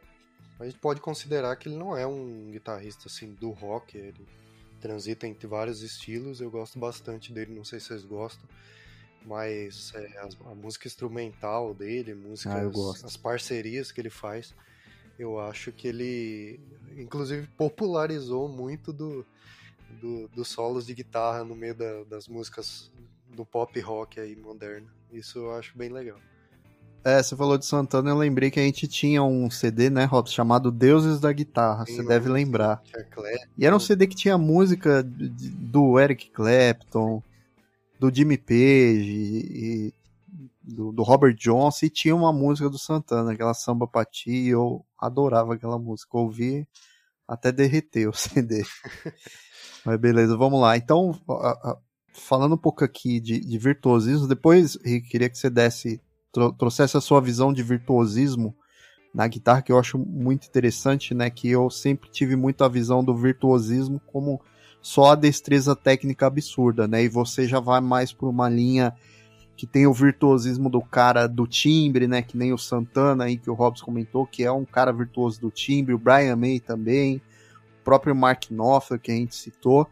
Mas falando desse virtuosismo, não só da técnica, mas complementando com a técnica, é, e aí passa a bola para você, Arthur complementa depois, Robson também. É uma, uma coisa que eu sempre achei muito ruim no universo guitarrístico é essa busca incessante pela extrema destreza técnica que torna um pouco o ambiente guitarrístico, de certa forma, meio tóxico. Você até brincou lá no começo do, do episódio, né, Rick, fazendo a piadinha lá do guitarrista, um guitarrista troca a lâmpada e os outros três ficam criticando, né? E isso é uma coisa que eu sempre muito achei muito ruim com o lance da guitarra. A guitarra tem muito esse. Parece que você ser guitarrista é um eterno você estar competindo com o seu par que também toca guitarra. E é uma coisa que eu nunca vi muito nos outros instrumentos. Até essa neura de que querer tocar rápido cada vez mais, isso é uma coisa que eu também não vejo com tanta facilidade nos outros instrumentos. O é, que, que você acha disso daí, Rick? Fala, traz um pouquinho as suas visões sobre é, o virtuosismo na guitarra, abrangendo aí outros aspectos, e essa competitividade, de certa forma, meio tóxica, que eu, eu particularmente acho que isso tem muito na guitarra e isso prejudica muito o instrumento até hoje, principalmente aí com a geração Instagram que a gente tem hoje em dia, né? E aí depois, Arthur Rodson, complementa aí, fica à vontade. Então, cara, eu acho que a gente tem que partir do seguinte ponto, cara. Se você for analisar, cara, a guitarra ela é quase um filho do violino, tá? É, pensa no que era uma orquestra, numa composição de Bach, de Beethoven, o que foi o próprio Paganini, esse tipo de coisa. O que chamava a atenção no violino era a destreza, entendeu? Você não via isso num cello, de certa forma, você não via isso no baixo acústico, você não via isso em outro instrumento, mas no violino tinha. Hum, e, e, e, a guitarra, ela carrega consigo essa característica solista, onde o, o, solista ele tem essa característica, a necessidade dele ser um exímio naquilo que ele está fazendo, entendeu? Então você percebe que a guitarra ela tem isso. É, de fato, ela é o instrumento mais competitivo que tem, cara. Isso para mim é indiscutível. Eu acho que se eu fosse colocar um segundo instrumento como mais competitivo depois da guitarra, eu colocaria a bateria é, que talvez seja o que, que ainda tem esse tipo de situação. Mas a guitarra, ela tem essa competitividade, que é, eu vejo que ela, ela, assim como era para o violino, da mesma forma é com, o voca, é com o vocalista. O vocalista entre si existe uma competição natural. E como a, a guitarra ela disputa o holofote, ela tem essa necessidade de que se você é guitarrista, então você toca demais entendeu? Você tem que tocar demais. É... Nossa, é verdade isso, hein, é, cara? É, é, é verdade. É, cria, um, cria um ambiente tóxico? Sim e não. Sim e não, cara, porque aí varia muito do que que a gente fala. Porque, por exemplo, assim, vamos, vamos pensar direito. É, ele se torna um ambiente tóxico no sentido da imaturidade. Ele deixa de ser tóxico quando você vê um álbum do G3. É, uhum. Joe, Steve Vai, Joe Satriani, que, o Eric Johnson, ou, ou se não outras vertentes, até com o próprio Malmsteen, que é um cara extremamente Sim. egocêntrico. É, e esses, esses guitar camp que rolam, organizados pelo John Petrucci, esse tipo de coisa assim, onde ele fez questão de chamar um cara que colocavam como competidor dele, que é o Tozinha Base, é, do Animal as Leaders, né? Então, assim, cara, eu acho que essa toxicidade, ela tem muito da imaturidade musical. Porque, cara, se você é maduro musical, Primeiro de tudo, que você não liga para como o outro toca, se ele toca mais do que você ou não. Segundo, que você tem muita confiança daquilo que você toca. E terceiro, que é o seguinte, você tá feliz com o que você toca. E se você tiver Também, que melhorar, você tem ponto. que melhorar para você, não para o outro. A competitividade guitarrística quem faz é a gente. É a gente que fica assim, que fica olhando, não, olha, eu acho que o Steve vai, ele é melhor que o Paul Gilbert. A gente não, alimenta o monstro. É, né? enquanto na verdade isso é inexistente. Até porque, assim, é, é muito cíclico isso. Se a gente for analisar esse momento, esse ano de 2023, o nome destaque da guitarra é o Nuno Bittencourt nesse ano. Acabou de lançar o álbum, esse álbum novo do, do Extreme, onde ele meteu um solo naquela música Rise, é, que há muito tempo não se via um solo daquele com tanto protagonismo dentro do rock como foi aquele solo que ele colocou. Então, assim, nesse momento ele é a bola da vez? Ele é a bola da vez. Significa que ele é o melhor de todos os tempos? Não é. Ele deu uma entrevista pro Rick Beato, cara, que eu achei sensacional uma coisa que ele falou assim, falou que falaram, o Rick Beato falou para ele o seguinte, falou assim, estão é, dizendo que você assumiu o trono do Ed Van Halen, né? Porque ele, inclusive, era muito amigo do Ed Van Halen. Ele falou assim, ninguém é capaz de sentar naquele trono. Assim, porque isso que a gente tá falando não é uma competição. Cada um tem seu próprio trono para sentar. O único trono que eu posso sentar é o trono do Nuno. O Ed Van Halen teria ter o trono dele. Para nós, a gente entende que ele é o maioral. O Steve Vai tem o trono dele. Então, essa competitividade é uma alimentação nossa. E que ela passa muito pelo nosso gosto pessoal. Entende? Assim, sim, sim. eu, em particular, para mim, em particular, o Steve Vai é o maior guitarrista de todos os tempos. Para mim, em particular. Só que nesse momento de 2023, o nome mais ferrado é o do Nuno Bittencourt. Então, assim, é, vale muito de você entender o que cada um está produzindo, quem é cada um no seu lugar da história e você não entrar no jogo. Agora, do ponto de vista nosso como músico, você pensando como músico, cara, assim, se você tá, se você sabe que você é dedicado, você sabe que você estuda, você já sabe qual que é o seu som, você sabe aonde você consegue chegar, pouco pouco importa se o outro cara vai tocar vai tocar um Jill Hands fantástico e você não. Entendeu? Uhum. É, quem se resolve com isso é você mesmo.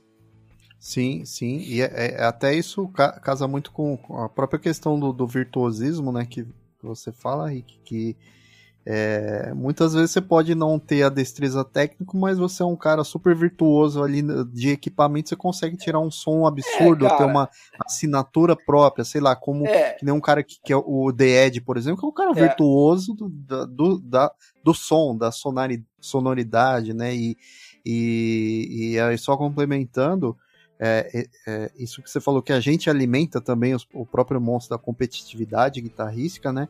Até porque chega uma hora que essas comparações não fazem sentido, cara. Então você vai falar, quem é melhor, o Brian May ou o John, Pe ou John Petrucci? Cara, tipo assim, não faz sentido essa comparação, né? Porque.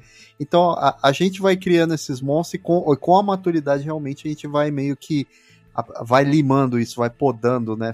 É, aprendendo que certas coisas não faz sentido comparar, cada um no seu quadrado. O importante é fazer bem feito e tá fazendo sua arte. Sua e música, tem um outro né? detalhe, meu, que também a gente tem que pensar aí. Tudo é uma questão de mídia, você entende? A mídia, uhum. marcas, empresas, em determinados momentos vão querer levantar o nome de alguém. Então, às vezes, aquela pessoa vai ser levantada naquele momento, cara. Então, assim, tem coisa que você vê. Eu vou falar de quem trabalhou como, como consultor de marketing de empresas de, dentro do mercado musical. às vezes você tem que levantar o nome de alguém e você começa a bombar como que aquela pessoa fosse a bola da vez. E não necessariamente aquela pessoa é a bola da vez, tudo é produto. Às vezes aquilo tá ligado a um produto, entende? Mas assim, se você pegar dentro do contexto a, avaliando como história de música, é, é diferente, entendeu? A gente encaixa diferente. Arthur, concorda aí? Sofreu muito aí com esse ambiente tóxico dentro da guitarra ou sempre passou de boa aí por essa, essa maré? Cara, eu sempre fui muito desencanado, que né? Bom, Arthur, eu nunca fui. nunca liguei muito de, de conseguir ou não, ou algum cara ser melhor que eu, porque sempre teve uma galera que tocava muito, né? Pô, a galera que, que foi meu professor, assim, os caras tocavam demais. Então, eu ouvia. Ouvir isso aí fez muito sentido, né? Que o bom é inimigo do, do ótimo. Então você tem que ficar feliz ali com a tua medalha de, de prata, né? Se tiver um cara de, com a medalha de ouro do teu lado e, meu, vida que segue. E o virtuosismo eu acho que é uma parada muito assim para um público específico, né? É, Igual vocês ponto, falaram já em, em outras palavras aí, porque, cara, desde sempre, desde sempre, a gente que, que é guitarrista, né, ou curte muito guitarra aí, você via aquela música, você ia empolgadão mostrar para uma pessoa que não é guitarrista, ou que não curte igual você ali o som da, da guitarra. E outro, você não leva mal o que eu vou falar agora, hein? Mas aí você chega lá, você mostra um som do Steve Vai para um ouvinte convencional. Tem gente que entorta o nariz e aí ouve lá o solo da November Rain e a pessoa se derrete. Ah, essa pessoa tá certa, né, Arthur? Tá certa. Mas, cara, é o ponto do virtuosismo. Porque Sim. quanto foi de virtuosa ali numa música do Steve Vai, né? E o quanto foi de feeling, quanto foi de, de expressão, de. Cara, de, de, de, pegada mesmo ali no solo do Slash. Então, é, o virtuosismo sim é tóxico. A galera é educada, é catequizada aí de quando vai começar a tocar guitarra. Ou o bom mesmo, cara, é esse cara que toca 200 mil notas por segundo, né? Mas aí, voltando ao que o Rick falou, cara, é o cada um tem o seu trono, cada um tem o seu lugar. Às vezes você curte ali um bend muito bem dado do BB King, cara, você se sente muito melhor do que ouvir mil notas por segundo de outro cara. Então eu acho que o virtuosismo é, é realmente pra, pra galera que. Bom, o que vocês falaram aí, o guitarrista tá num show, ele fica olhando, ele fica analisando outro cara tocar. É, é fechado, cara. Virtuosismo é, é pra uma galera fechada, né? Um, um público. E, e Arthur, per pergunto para você, e aí estendo pro, pro Robson e pro Rick também, porque te, a gente fala de guitarra, né, e tem o Guitar Hero aí, que, né, dá, dá nome até para um jogo muito famoso, mas que vem daí da, da, uma expressão aí dos grandes heróis da guitarra, né, que é, aí vocês me corrijam se eu estiver falando besteira, mas é um movimento que surge muito ali na década de 80, né, são esses guitarristas muito performáticos, né? Assim, com uma destreza técnica absurda e que, querendo ou não, influenciaram muita gente a querer tocar guitarra, né? Vocês acham que o, o papel do Guitar Hero ele ainda existe hoje em dia ou isso foi muito diluído aí com as redes sociais? É, ficou muito ali na década de 80. Como vocês veem essa questão da, da figura do Guitar Hero? Ela, ela é importante ainda hoje em dia para quem quer aprender ou apreciar a guitarra? Então, cara, eu, eu acho, acho, que aqui que encaixa, encaixa até a, a, aquilo que eu falo a respeito do que é ser virtuoso, sabe? Que é, que é justamente o seguinte: nem todo virtuoso é um shredder. É, a gente tem que ter essa consciência. O Sim. shredder ele é, é, o cara que faz milhões de notas é, por segundo, isso, aquilo. E, e, às vezes nem todo virtuoso é um shredder. Então, o Jeff Beck é um virtuoso, mas ele não é um shredder. O Mark Knopfler é um virtuoso, mas ele também não é um shredder. É, coincidentemente, o Steve Vai ele é virtuoso e ele é shredder. O, Paul Gilbert é virtuoso e é shredder. O Ed Van Halen é virtuoso e é shredder. O John Petrucci é shredder.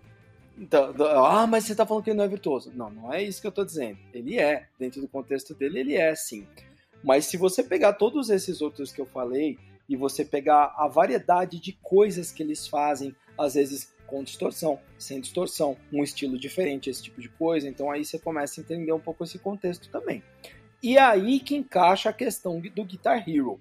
Porque o que, que é o Guitar Hero? O Guitar Hero ele é um cara que ele toca rápido demais, que ele é um shredder ou que ele é uma figura emblemática? Então vamos, vamos avaliar por isso daí. Entendeu? A gente tem que ver isso daí. Jimmy Page é Guitar Hero? É ou não é?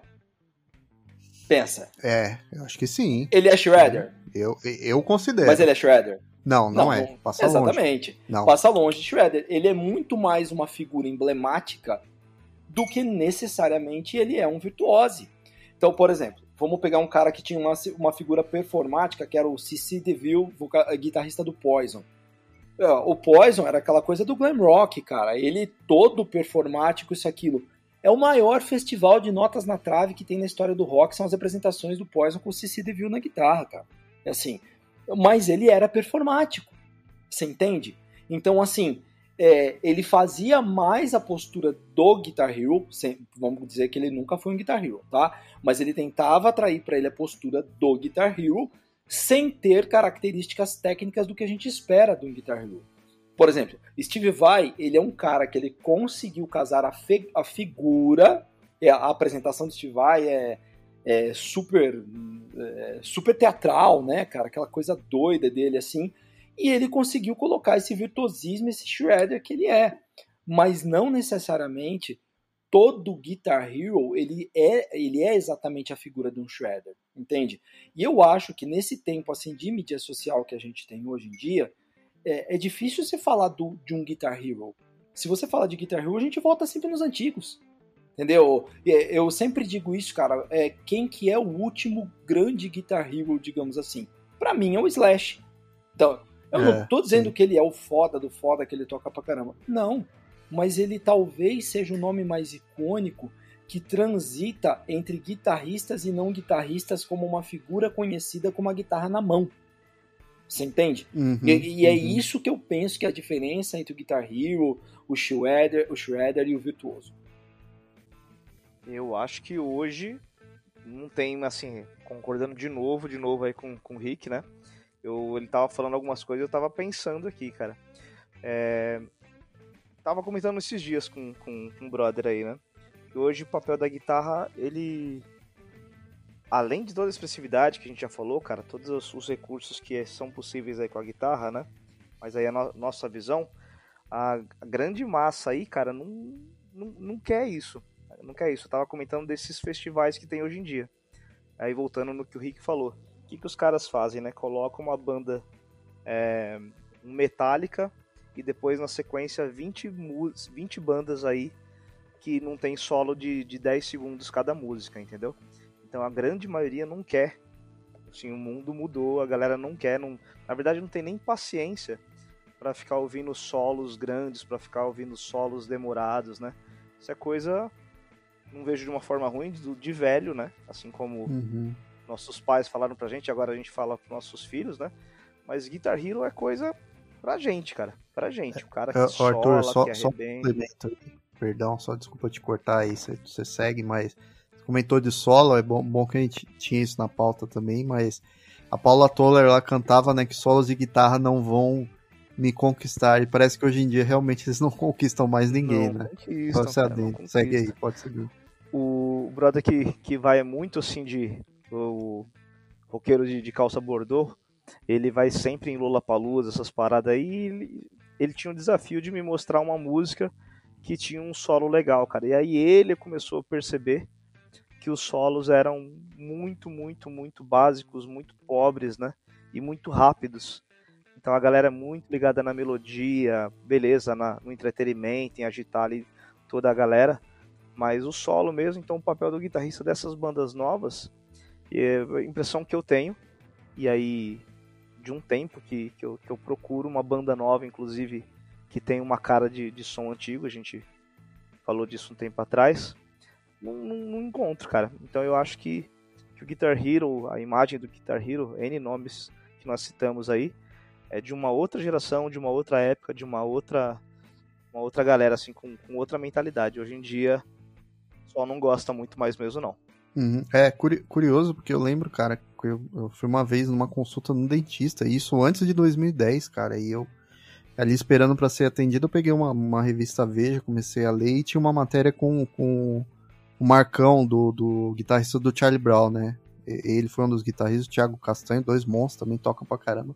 Mas já naquela época, em 2008, cara, e 2006, sei lá, ele falava que eles nem priorizavam solos nas músicas do Charlie Brown porque a, eles sentiam que a galera curtia mais uma vibe de, de riff mesmo, de base de guitarra, né? Curioso isso daí. Acho que é uma coisa, como o Rick comentou aí, muito. Meio que esse lance de Guitar Hero é, parece meio que uma coisa um pouco do marketing, assim, de vender um produto, né? De é, classificar ali, colocar ah, o Guitar Hero, que ele é um. E eu acho que isso ficou muito evidente na, nas bandas aí que tinham. É, bandas do heavy metal, do hard rock, que tinham muitos solos e tudo. Mas acho que hoje em dia meio que talvez tenha caído em desuso um pouco esse, esse termo do Guitar Hero, né? Aquele cara que vai pega a guitarra e faz o solo ali, isso caiu um pouco em desuso. Ou é, é mais para nicho específico, né? A galera, sei lá, do, do heavy metal talvez ainda tenha isso, né? De ter ali o cara, não, esse cara é o, é o deus da guitarra, mas acho que outros estilos musicais isso não, não cola mais.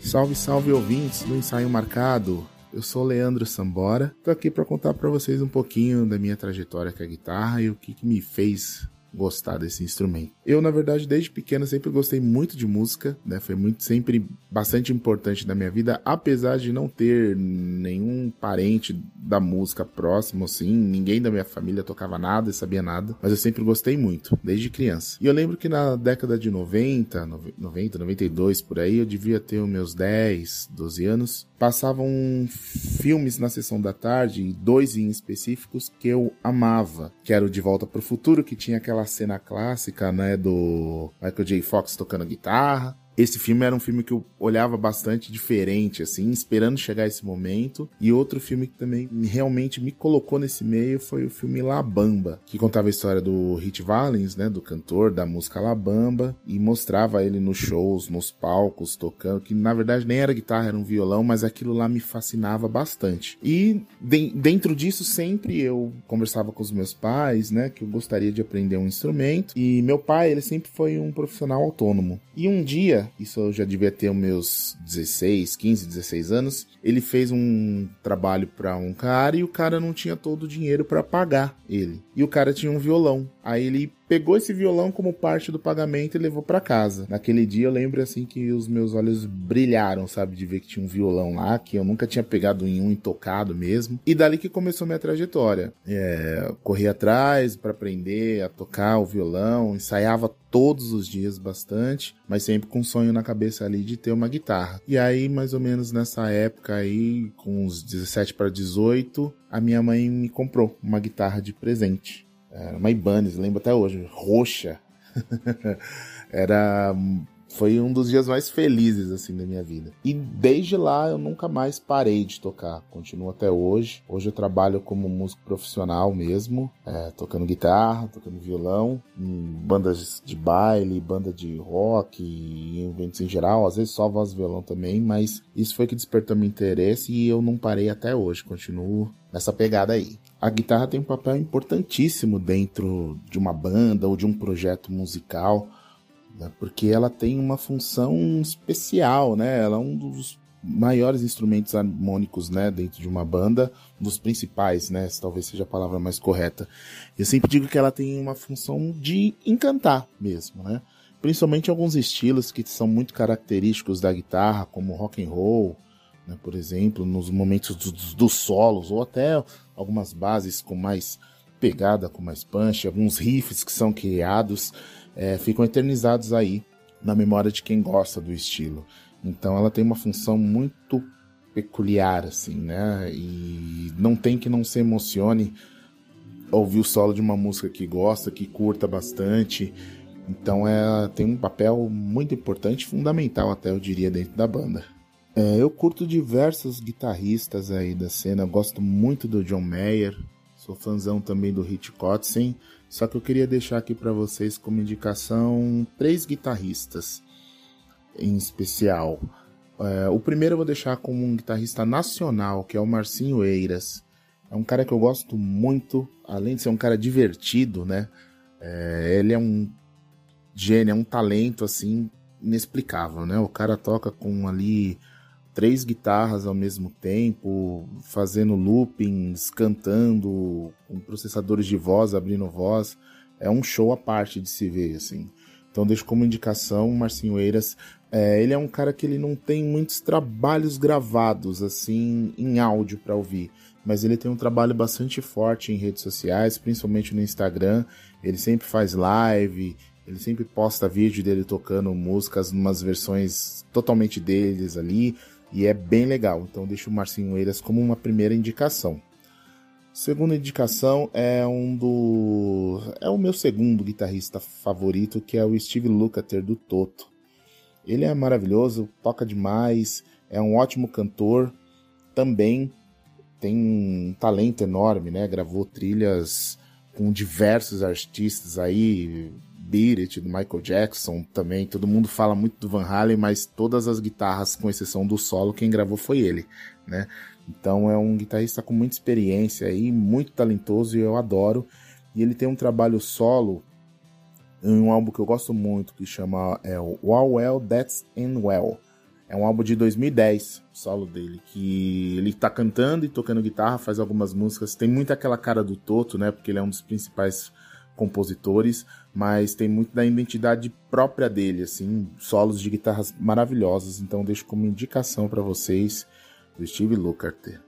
E o meu principal guitarrista, né, que é o meu top 1, né, não podia deixar de ser outro, que é o Hit Sambora, do Bon Jovi, né, ex-guitarrista do Bon Jovi. Como obras, é já o oposto do Marcinho Eiras, né, é imensurável, ele tem milhares de álbuns já gravados com o Bon Jovi, que eu indico vocês todos a ouvirem, porque eu sou muito fã de Bon Jovi, inclusive tocava numa banda cover. Daí vem até o meu nome, né, artístico de Leandro Sambora, por causa do hit Sambora. Então, escutem toda a discografia do Bon Jovi, sempre tem alguma coisa que é maravilhosa que ele criou, só que em trabalhos solos dele que eu deixo de indicação é o álbum Stranger in This Town, que é um álbum de 1991, que foi na verdade o primeiro álbum que ele lançou é, em carreira solo, né? Foi na época que deu uma pausa lá do Bon Jovi, que eles tinham brigado, e aí cada integrante saiu gravando um material, né? De sua carreira solo, e esse foi o primeiro álbum que ele fez. E é um álbum que mostra muito feeling, cara. Eu gosto muito dele porque ele é um guitarrista com muito feeling. E além de tudo, ele é um ótimo cantor, né? Também. Então fica como indicação um álbum Stranger in This Town Pode ouvir todas as músicas que todas são maravilhosas. Beleza, galera? Por aqui, valeu, um abraço, até a próxima.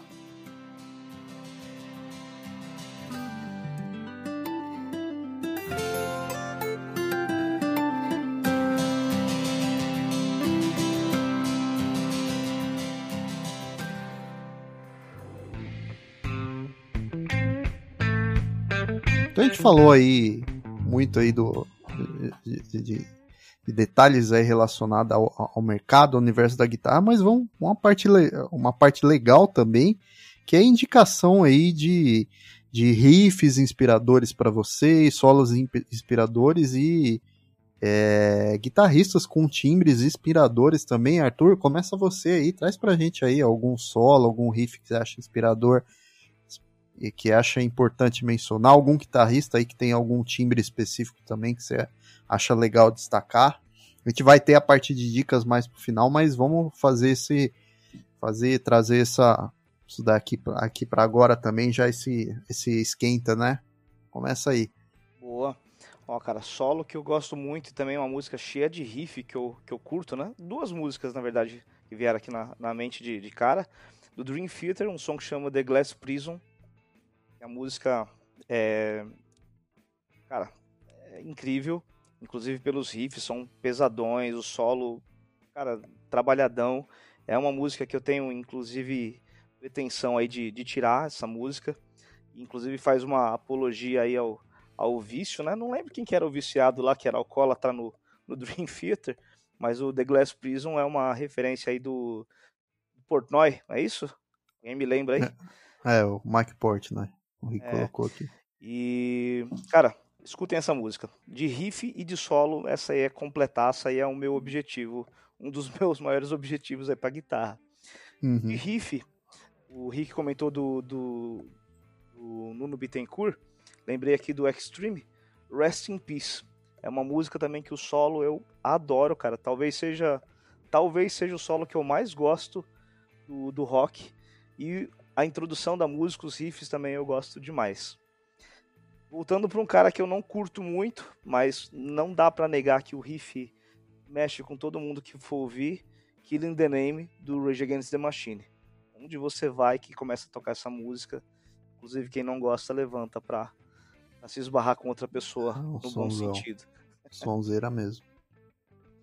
E, cara, e o último solo aí que, que eu não tenho como não, não sugerir, mas é bem conhecido, Sometimes I Feel Like Screaming, do, do Purple, com o Steve Morse. Eu acho essa música incrível, cara. Acho que todo mundo já ouviu, mas quem estiver ouvindo aqui, não, se não acha que não conhecer, procura aí agora e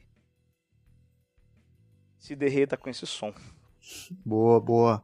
Robson, você traz aí alguma dica de algum solo inspirador ou riff, ou algum, guitarri algum guitarrista que tem algum timbre assim que você acha legal destacar também? Ah, eu gosto muito do solo de Raio Star, do Deep Purple. Gosto bastante do riff de Enter Sandman, do, do Metallica. É, em termos de solo, eu gosto de basicamente todos do, do, do Van Halen. É, especialmente o solo de Dreams, que ele usa ali um, em determinado momento ele usa uma alavanca, é um negócio meio insano, assim. É, e, o som de unicórnio, né? É, um cavalo, né? Um, Relinchando. É bem animal, bem animal, assim. E acho que são, são mais esses, assim, em termos de, de solo e de riff. Tem muita coisa boa, mas agora para lembrar também, esses foram alguns que eu anotei aqui. Uhum. Rick, você, contigo. Olha, cara, assim, é, é, difícil demais, né, cara? Porque é tanta coisa que a gente gosta muito. Mas eu, eu vou falar uma coisa pra você. Eu, não é necessariamente um riff, mas eu acho que uma das introduções de guitarra mais foda de todos os tempos é Hot for Teacher, cara, do, do Van Halen, cara. Essa música. Ed Van Halen. É, não, Olha ele de novo. Cara, aí. essa música ela começa com uma bateria muito insana e você não espera que a guitarra vai entrar do jeito que ela entra. Porque normalmente ela entra metendo um puta num solo lindo, maravilhoso, e você acha que vai começar num, num power chord, num, num riff tipo Panamá, uma coisa assim, mas não aquilo que acontece ali, entende? Então eu acho isso daí um, um troço um troço absurdo, né? Que não é um riff, mas é um negócio monstruoso. É, eu, eu não sei se vocês tiveram oportunidade de ouvir esse novo álbum da Extreme, cara, mas o riff dessa música Rise, cara, é um troço monstro. Monstro, cara. O que o Nuno Bittencourt fez ali, cara, assim, você fala, cara, esse cara, ele trouxe a guitarra pro protagonismo de novo. E eu, eu fiquei realmente impressionado. Solo, cara, é difícil você falar assim, um solo que eu acho o mais foda de todos os tempos, porque tem muito solo que eu gosto, mas é, tem um solo pelo qual eu sou apaixonado, cara. Eu lembro que eu, eu tive muita dificuldade de tirar esse solo, tirei esse solo com muita alegria, até gravei um vídeo dele, tá, tá até no meu Instagram, que é o solo de. É o solo de é, Innocence Faded do, do Dream Theater, cara. Eu adoro aquele solo, cara, a, a, a forma que ele foi elaborado, o trabalho feito, eu acho muito genial, cara. Só que assim, cara, é tanta coisa que a gente poderia colocar, cara. Tem tantos riffs marcantes, cara. Breaking All the Rules do Peter Frampton, cara. Puta coisa linda que é aquilo ali, cara. Aquele, uh, aquele riff inicial, cara. É, tem, tem tanta coisa legal que caberia e coisas relativamente simples que são muito marcantes, né? Tipo Walk This Way do Aerosmith também, né? É, ia falar essa. Clássico, absoluto. Tem mais dica aí, Rick? Por hoje é essas. Por hoje fica nessa. Não vou ficar falando dica até amanhã. Vamos lá, eu vou falar rapidinho aqui, guitarristas que têm timbres específicos que vale a pena a galera eh, ir atrás para ouvir ou prestar atenção. The Ed do YouTube, a gente falou de virtuosismo, é um cara virtuoso, mas o virtuoso é ali do som, né, da, do equipamento e tal. Então, The Ed é um cara que eu acho que tem um timbre muito clássico, muito característico. O próprio Santana que a gente falou aqui, Jeff Beck, É, Brian May, que é um cara, putz, que eu amo, adoro o Brian May, inclusive como dica de solo, eu vou deixar aqui é, um, um, uma das dicas de solo é uma música do Queen, que é o It's a Hard Life, que tem um solo lindíssimo do Brian May, assim, melódico, até dizer chega, num extremo bom gosto, então gosto demais do Brian May. E nessa parte do riff, cara, eu vou citar aqui, vou reforçar aí o Walk This Way, que o Rick citou, do Joey Perry. E Joey Perry, que segundo o nosso amigo Leandro Sambora, é um bluseiro fake, então fica aí o registro registro dessa frase do Leandão. Beijo pro Leandão também, ele vai ouvir isso daqui, vai dar risada. Mas eu gosto muito desse riff, eu acho ele, assim, muito cru, muito direto, muito visceral, gosto muito. E o riff de Beat It, do, do Michael Jackson, que foi, apesar do solo dessa música, é um solo espetacular, ter sido composto, feito pelo Ed Van Halen, o riff é do Steve Lukather, né, que é um, um monstro, guitarrista do Toto. Então acho que vale essa menção aí de riffs e solos inspiradores para mim e de timbre inspiradores também. Gente, vocês querem falar aí da polêmica de guitarrista de quarto ou a gente vamos para os top guitarristas de vocês e depois para as dicas finais? Não, eu quero falar da polêmica. Eu acho a polêmica até mais legal. Gente, guitarristas de quarto são uma nossos queridos ouvintes, essa é uma pauta que a gente a gente colocou esse tópico na pauta e não poderia é, faltar guitarrista de quarto, que hoje é a moda no Instagram, a galera que basicamente é, é, é, um termo que soa meio pejorativo, né? Que é basicamente a galera que só fica tocando no quarto o dia inteiro. É, tocam muito, tiram um puta som processado de guitarra, mas e aí? Isso, eles são. são é, o quanto isso é real ou é só fruto da, da tecnologia também. Como, como, vocês veem essa questão do guitarrista de quarto? Rick, eu vou passar a bola para você, que eu sei que você gosta desse assunto. Depois o Arthur complementa aí. Pode polemizar à vontade, ah, tá? Deus do céu. Vamos lá, vamos lá. Então tá bom. Tá.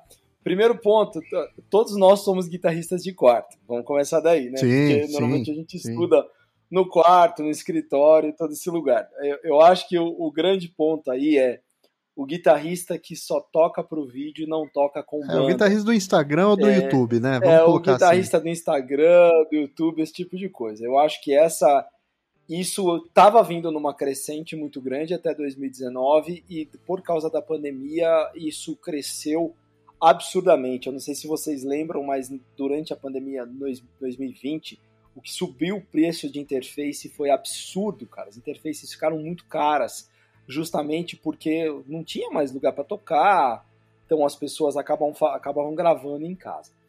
É, o, o que a minha opinião muito sincera sobre isso, tá? Eu acho que 90% dos guitarristas que estão no Instagram, 90%, quem quiser se colocar nos 10% aí, fique à vontade, mas 90% dos guitarristas que estão no Instagram não sabem o que é tocar com uma banda.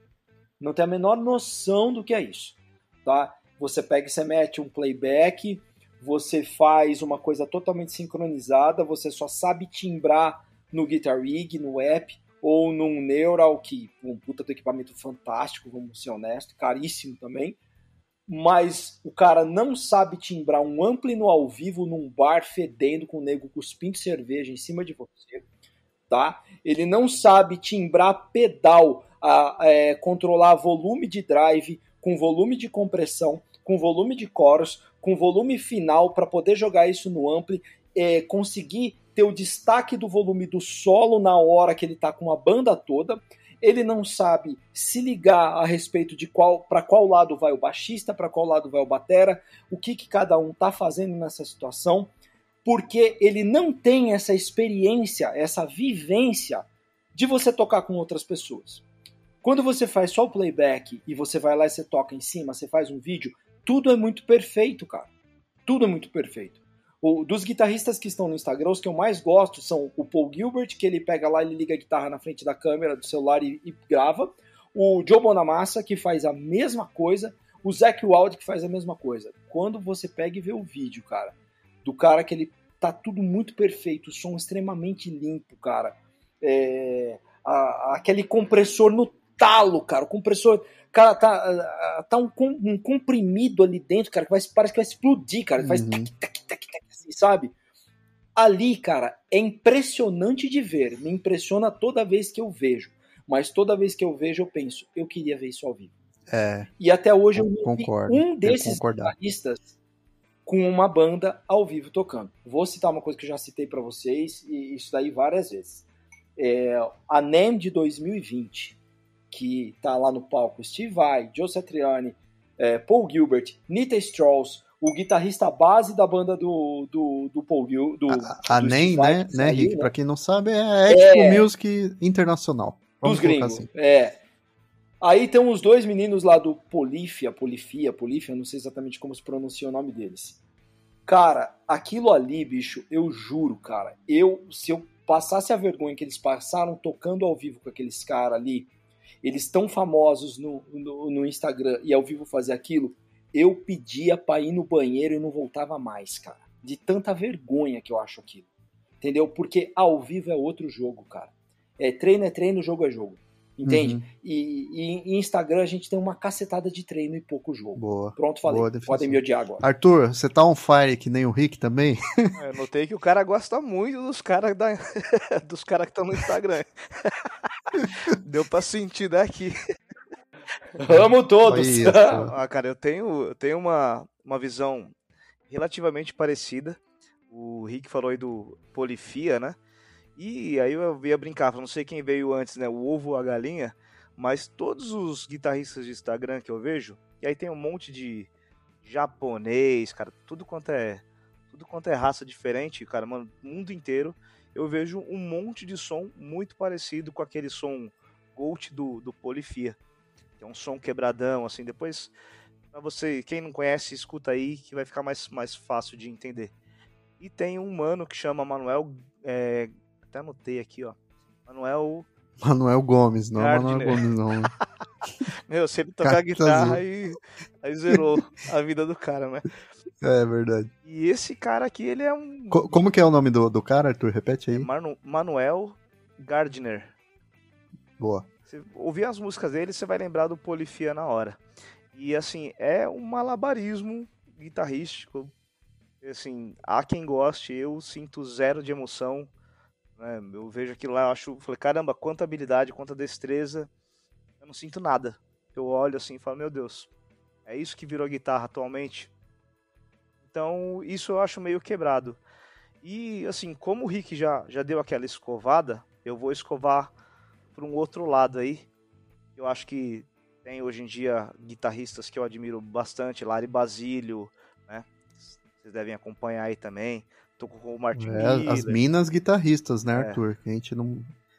Às vezes a gente não fala muito de mulheres guitarristas, né? Que às vezes é um instrumento muito associado ao homem, mas tem guitarristas, mulheres incríveis aí. A Lari é uma delas, né? Brasileira, por então, sinal. Cara, ó, ela pô, tem agora uma, uma guitarra signature dela aí, da, da Ibanez, que é a LB1, cara. Mina incrível. Tem uma outra mina que eu gosto muito, que é a Jéssica de Falk. Só que ela toca death metal, então não é todo mundo que curte. Tem cover do, do Iron Maiden que chama Iron Ladies. Cara, então já, já dá para saber de onde que eu descobri ela, né? Tem tributo uhum. também de Metallica. Então, assim, rosto bonitinho, só que a mão pesada, a mina toca muito. A lá de Basílio nem se fala, né? Mas eu tô uhum. falando isso pra chegar nesse ponto de guitarrista de, de quarto sobre as mulheres guitarristas de quarto, cara. E aí o Rick deu aquela escovada e o um negócio que me, me estressa demais além desse, dessas guitarras aí sem, sem emoção nenhuma, é, são as guitarristas que apelam muito para aparência, entendeu? Às vezes, se elas não apelassem tanto, é, teriam mais respeito, assim. Isso é muito comum. Os caras que eu conheço que curtem guitarra, os caras falam, meu, pra que isso? Então é. Uma hipersexualização, você tá querendo dizer, né? Demais, demais. Então, assim, sem sexismo da parada, entendeu? Mas é mulher. É, usando talk na box, cara, é, fazendo caras e bocas pra um vídeo que ela praticamente não tá tocando guitarra ali, entendeu? A mina vai com um decotão absurdo, tocando Nirvana, entendeu? Então, assim, eu acho que nessa fase aí da, da pandemia que o Rick comentou, eu tirei um pouco o pé. Primeiro que, como eu curto som mais antigo, os sons que eu curto eu não vejo muito sendo tocado no Instagram. A não ser aquelas músicas que são muito muito populares, né? Os solos que são muito populares. mas me irrita esse malabarismo guitarrístico e essa apelação né, sexual aí de, de várias mulheres. Tem uma que chama Sophie Lloyd, inclusive, eu acho que essa é, é a pior de apelação. E sempre na, no momento que elas estão fazendo o solo, estão gravando um cover ali, ela para, dá um sorrisinho pra câmera. Cara, você tá, você tá ali é, concentrado no teu solo. Você vai dar um sorrisinho pra câmera pra fazer um charme, entendeu? Então acho que é meio um pouco ridículo. Então acho que falta emoção aí, feeling, cara, vou ter um, uma paixão mesmo para criar um, um, som.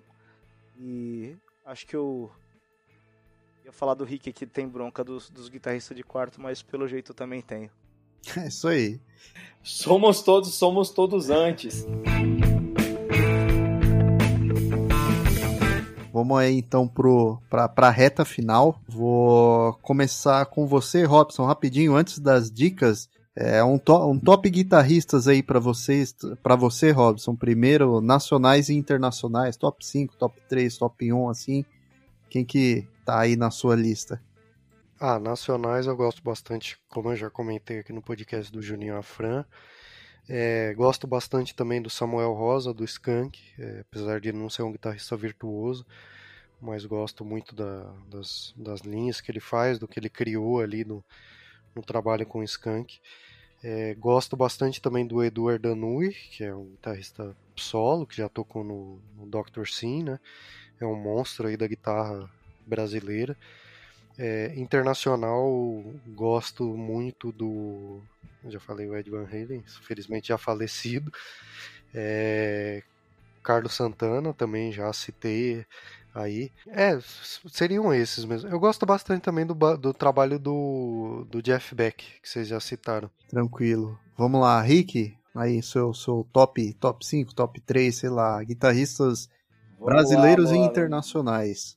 Que vale a menção. Tá, meu top, Tá, meu top 5 aí, cara, é, é o Steve Vai para mim, como eu disse, é o melhor de todos os tempos. Seguido do Ed Van Halen, assim, por meio degrau. É muito difícil, né, você entrar nessa briga, eu acho esses dois, assim, um absurdo.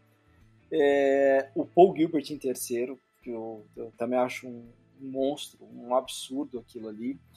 E em quarto aí eu coloco o Rich Kotzen, eu acho impressionante, cara, me assusta muito e, nesse momento eu estou muito tenden mais tendencioso ao Nuno Bittencourt do que ao, ao Joe Satriani. Uhum. Embora eu amo a composição do Joe Satriani, mas acho que o Nuno Bittencourt aí tá arrebentando. Eu queria só dar um, dois caras aí para mim que, que eu acho que na, na, na guitarra atual dos, dos novos guitarristas para mim eles são monstruosos, cara. Um é o Matheus Assato, que eu gosto muito dele.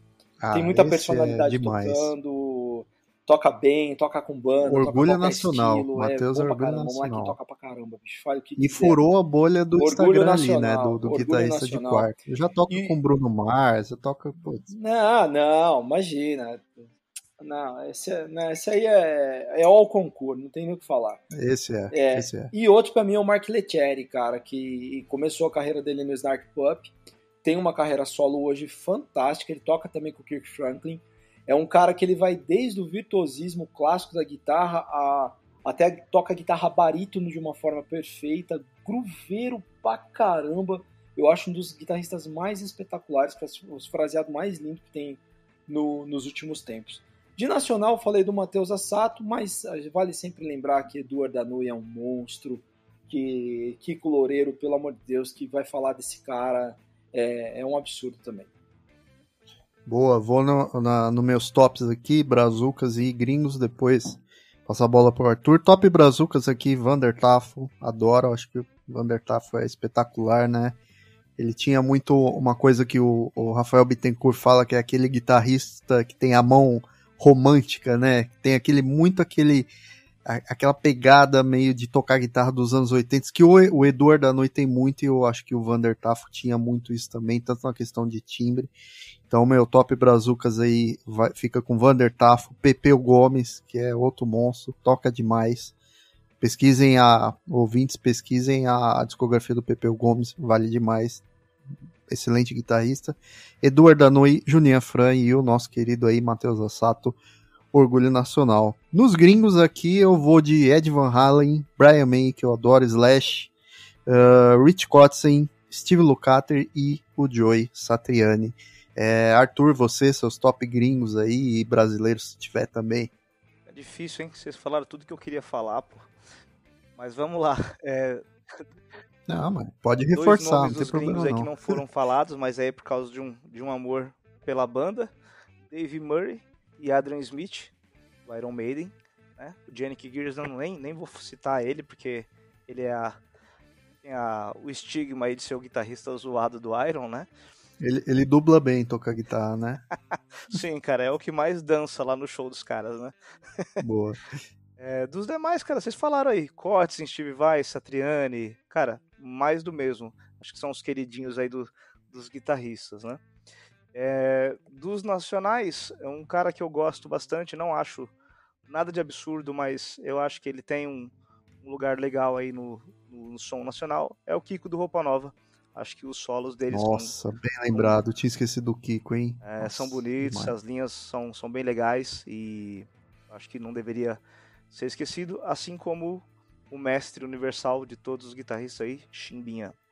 Ah, verdade. Chimbinha, cara, a gente a gente zoa, Monstro, zoa hein, cara? muito Chimbinha, gente, é zoeira, mas quando não. você ele toca é, muito. quando você se dá conta de, de, como ele toca bem guitarra, aquele aquela groveira, aquela guitarrada que ele fala, que ele, é o som que ele tira da estrada. Cara, ele é muito é, bom, é, muito assustador. Bom não, não é qualquer um que faz isso, né? Tem, tem guitarrista aí que toca Dream Theater de, de, de, de, de core salteado, mas não consegue fazer um groove do chimbinho assim, e tira sarro do chimbinho, que é pior, né? Então, Robson, rapidinho aí. Rapidinho, Cacau Santos. Cacau Santos é um monstro mesmo. Nossa, monstro tem uma também. mão pro groove. É, é, é, sensacional o que ele faz, assim. E o, o, interessante do Cacau Santos, compartilhando rapidinho, eu vi um, uma entrevista que ele deu lá pro Nelson Farias, né? Que tem um canal lá do, é, que é guitarrista também. E aí ele falando, né, que ele foi para fora e viu o cara cubano fazendo o ritmo na guitarra e ele começou a pegar aquilo, né? como que é as influências, né, como, como trabalham com a gente. Dicas aí sobre o universo da guitarra, o que, vocês têm para dar de dicas? Rick, começa com você e pode ser livro, álbum, é, show, enfim. O que, que vale a dica aí pra galera? Ó, oh, cara, eu, eu acho assim, é, eu, a respeito de dica, cara, eu acho que de, todo, todo guitarrista, todo mundo que tenta, tenta ir pra guitarra, deveria, na vida, comprar, passar a comprar um songbook para poder estudar, às vezes, algumas coisas específicas, principalmente de linguagens diferentes das suas, tá? É, é, esse é um hábito que eu tenho, eu tenho uma coleção aqui em casa já tem um tempo. Às vezes você pegar e, e passar por um estilo musical muito diferente do seu. Por exemplo, tenho, a maioria dos songbooks que eu tenho em casa são de jazz, são de, são de música celta em afinações alternativas, que é uma coisa muito interessante, isso te dá uma outra visão sobre guitarra e, e às vezes também sobre escalas exóticas. Por quê, cara? Isso é, a gente fica, a gente ouve muita coisa muito, muito radiofônica, né? Mas você sair um pouco do seu universo, estudar uma coisa diferente, mesmo que você não se torne um especialista naquilo, não tem problema, mas você vai adquirir um pouco mais de vocabulário tocando. Belíssima dica, Rick. Eu, nas minhas dicas aqui, eu vou falar pro pessoal conferir aí o canal da Juliana Vieira. A gente falou aí, é, trouxe alguns nomes rapidinho de mulheres guitarristas, mas acho que vale muito a menção ao trabalho da Juliana Vieira, é uma baita guitarrista nacional, e ela trouxe uma visão diferente de ensinar pra galera que você não precisa saber todas as escalas do mundo, todas as técnicas para você sair tocando guitarra e acompanhar um artista. Então, puta, fica aí a indicação pro canal do, do, YouTube e Instagram da Juliana Vieira, que ela dá muitas dicas. Ju arrasa, é, é ela é demais. Ela, cara, é, é, muito bom acompanhar o trabalho dela como guitarrista, como musicista. Então fica aí a minha dica pro canal da Juliana Vieira, é, de álbuns aí relacionados a com foco em guitarra. É, o, o álbum Indiferença do Oficina G3 é um álbum ali da, da década de 90, mas eu particularmente adoro, acho que só tem riff solos de guitarras animais do Juninho Afran, então vale a, a conferir. É, confiram também, pesquisem aí o álbum Turbination do Hudson Cadorini. Hudson, do Edson e aquela dupla sertaneja. Para quem não sabe, o Hudson toca guitarra pra caramba, ele destrói. Então vale a pena procurar esse álbum aí no YouTube, nos streamings da vida, que ele arrasa. E um guitarrista aí do, do gospel americano que também toca demais, que é o Lincoln Brewster. É, corram atrás aí para conferir a discografia dele, que vale muito, vale muito a pena também. Robson, suas dicas rapidinhas aí. Indicar o canal do Nelson Faria, o que eu comentei que entrevistou o Chimbinha. O Nelson Faria é um guitarrista brasileiro da área do, do jazz, mas já tocou aí com um monte de gente do, do MPB brasileiro. Ele tem um canal Café Lá em Casa, um Café Lá em Casa, e ele faz várias entrevistas e dá para aprender bastante, não só sobre guitarra, mas muito sobre música, né? É, o canal do Matheus Starling também, outro guitarrista brasileiro, o Starling Cast, que ele também faz entrevista, é, é bem legal. É, em termos de álbum, eu indicaria o do Santana, o Sacred Fire Live in South America, que é um. Meu, é, ele, ele e a banda dele destroem nesse álbum, é, é impressionante, é sensacional o que eles fazem, então eu recomendo para quem é, quer ouvir um, um, um, álbum com uma sonoridade um pouco diferente, né? Tem bastante lá do, dos, dos ritmos latinos aí quem quer sair um pouco de, de ouvir só rock, ou é, seja lá o que, que o ouvinte estiver ouvindo aí, é, mas é um, é um álbum bem legal. Arthur, suas dicas aí finais. Só duas dicas só. Acho que eu já falei em algum momento, mas é uma banda que eu gosto bastante atualmente, de duas irmãs, é Larkin Poe. Cara, acho demais o som dessas meninas aí. Meninas, né? Mulheres, na verdade. E tanto os covers quanto os sons autorais delas. Uma, uma das irmãs toca aí uma guitarra com slide. Incrível de ouvir, gostoso demais os sons delas. E uma banda que eu conheci recentemente que chama First Burn, é, que o guitarrista chama Mike Kerr, que é um brasileiro, inclusive. Tive a oportunidade, inclusive, de mandar uma mensagem para ele na Caruda, para ver se o cara me respondia. O cara foi super simpático, gente boa demais. E o sonzão, sonzão. Então, First Burn, e é dessa essa banda aí, minha última indicação. Maravilha, então, recados dados aí, dicas dadas, ouvintes corram atrás de todas as nossas dicas aí para conhecer mais aí sobre o universo guitarrístico. Agradecer a participação aí, Rick, Arthur e Robson, por mais esse programa, programaço aí. É, espero que tenham curtido. Finalmente conseguimos falar sobre esse instrumento maravilhoso que é a guitarra. Eu espero aí que vocês tenham curtido. Rick, valeu pela participação, valeu pelo seu tempo. Obrigado, cara. Para mim foi uma honra participar desse assunto, ainda mais pra gente que ama tanto isso, né? Perfeito. Robson, valeu aí. Valeu. Obrigado e obrigado aos ouvintes também estarem com a gente até agora aí, duas horas falando sobre guitarra. Isso aí, duas horas, longo, tal qual um bom solo de guitarra. E Arthur, fazia tempo que você não dava as caras por aqui, bom te ter de volta. Obrigado aí pela participação. Espero que tenha gostado. Eu que agradeço, cara. Da hora demais estar aqui com vocês de novo. Show de bola. Então, queridos ouvintes, fica aí é, o, o, o nosso nossos abraços para vocês. Não esqueçam de seguir a gente também lá nas redes sociais, arroba ensaio marcado. Tem página no Twitter, Facebook, Instagram. Então comenta aí no post desse episódio quando sair, que vocês gostam do universo da guitarra, guitarristas que a gente esqueceu que vale a menção, enfim. É, troquem essa mensagem com a gente, que isso é muito legal, isso ajuda a manter o podcast. Então é isso, gente. Obrigado aí pela participação. Até o próximo ensaio. Tchau, tchau.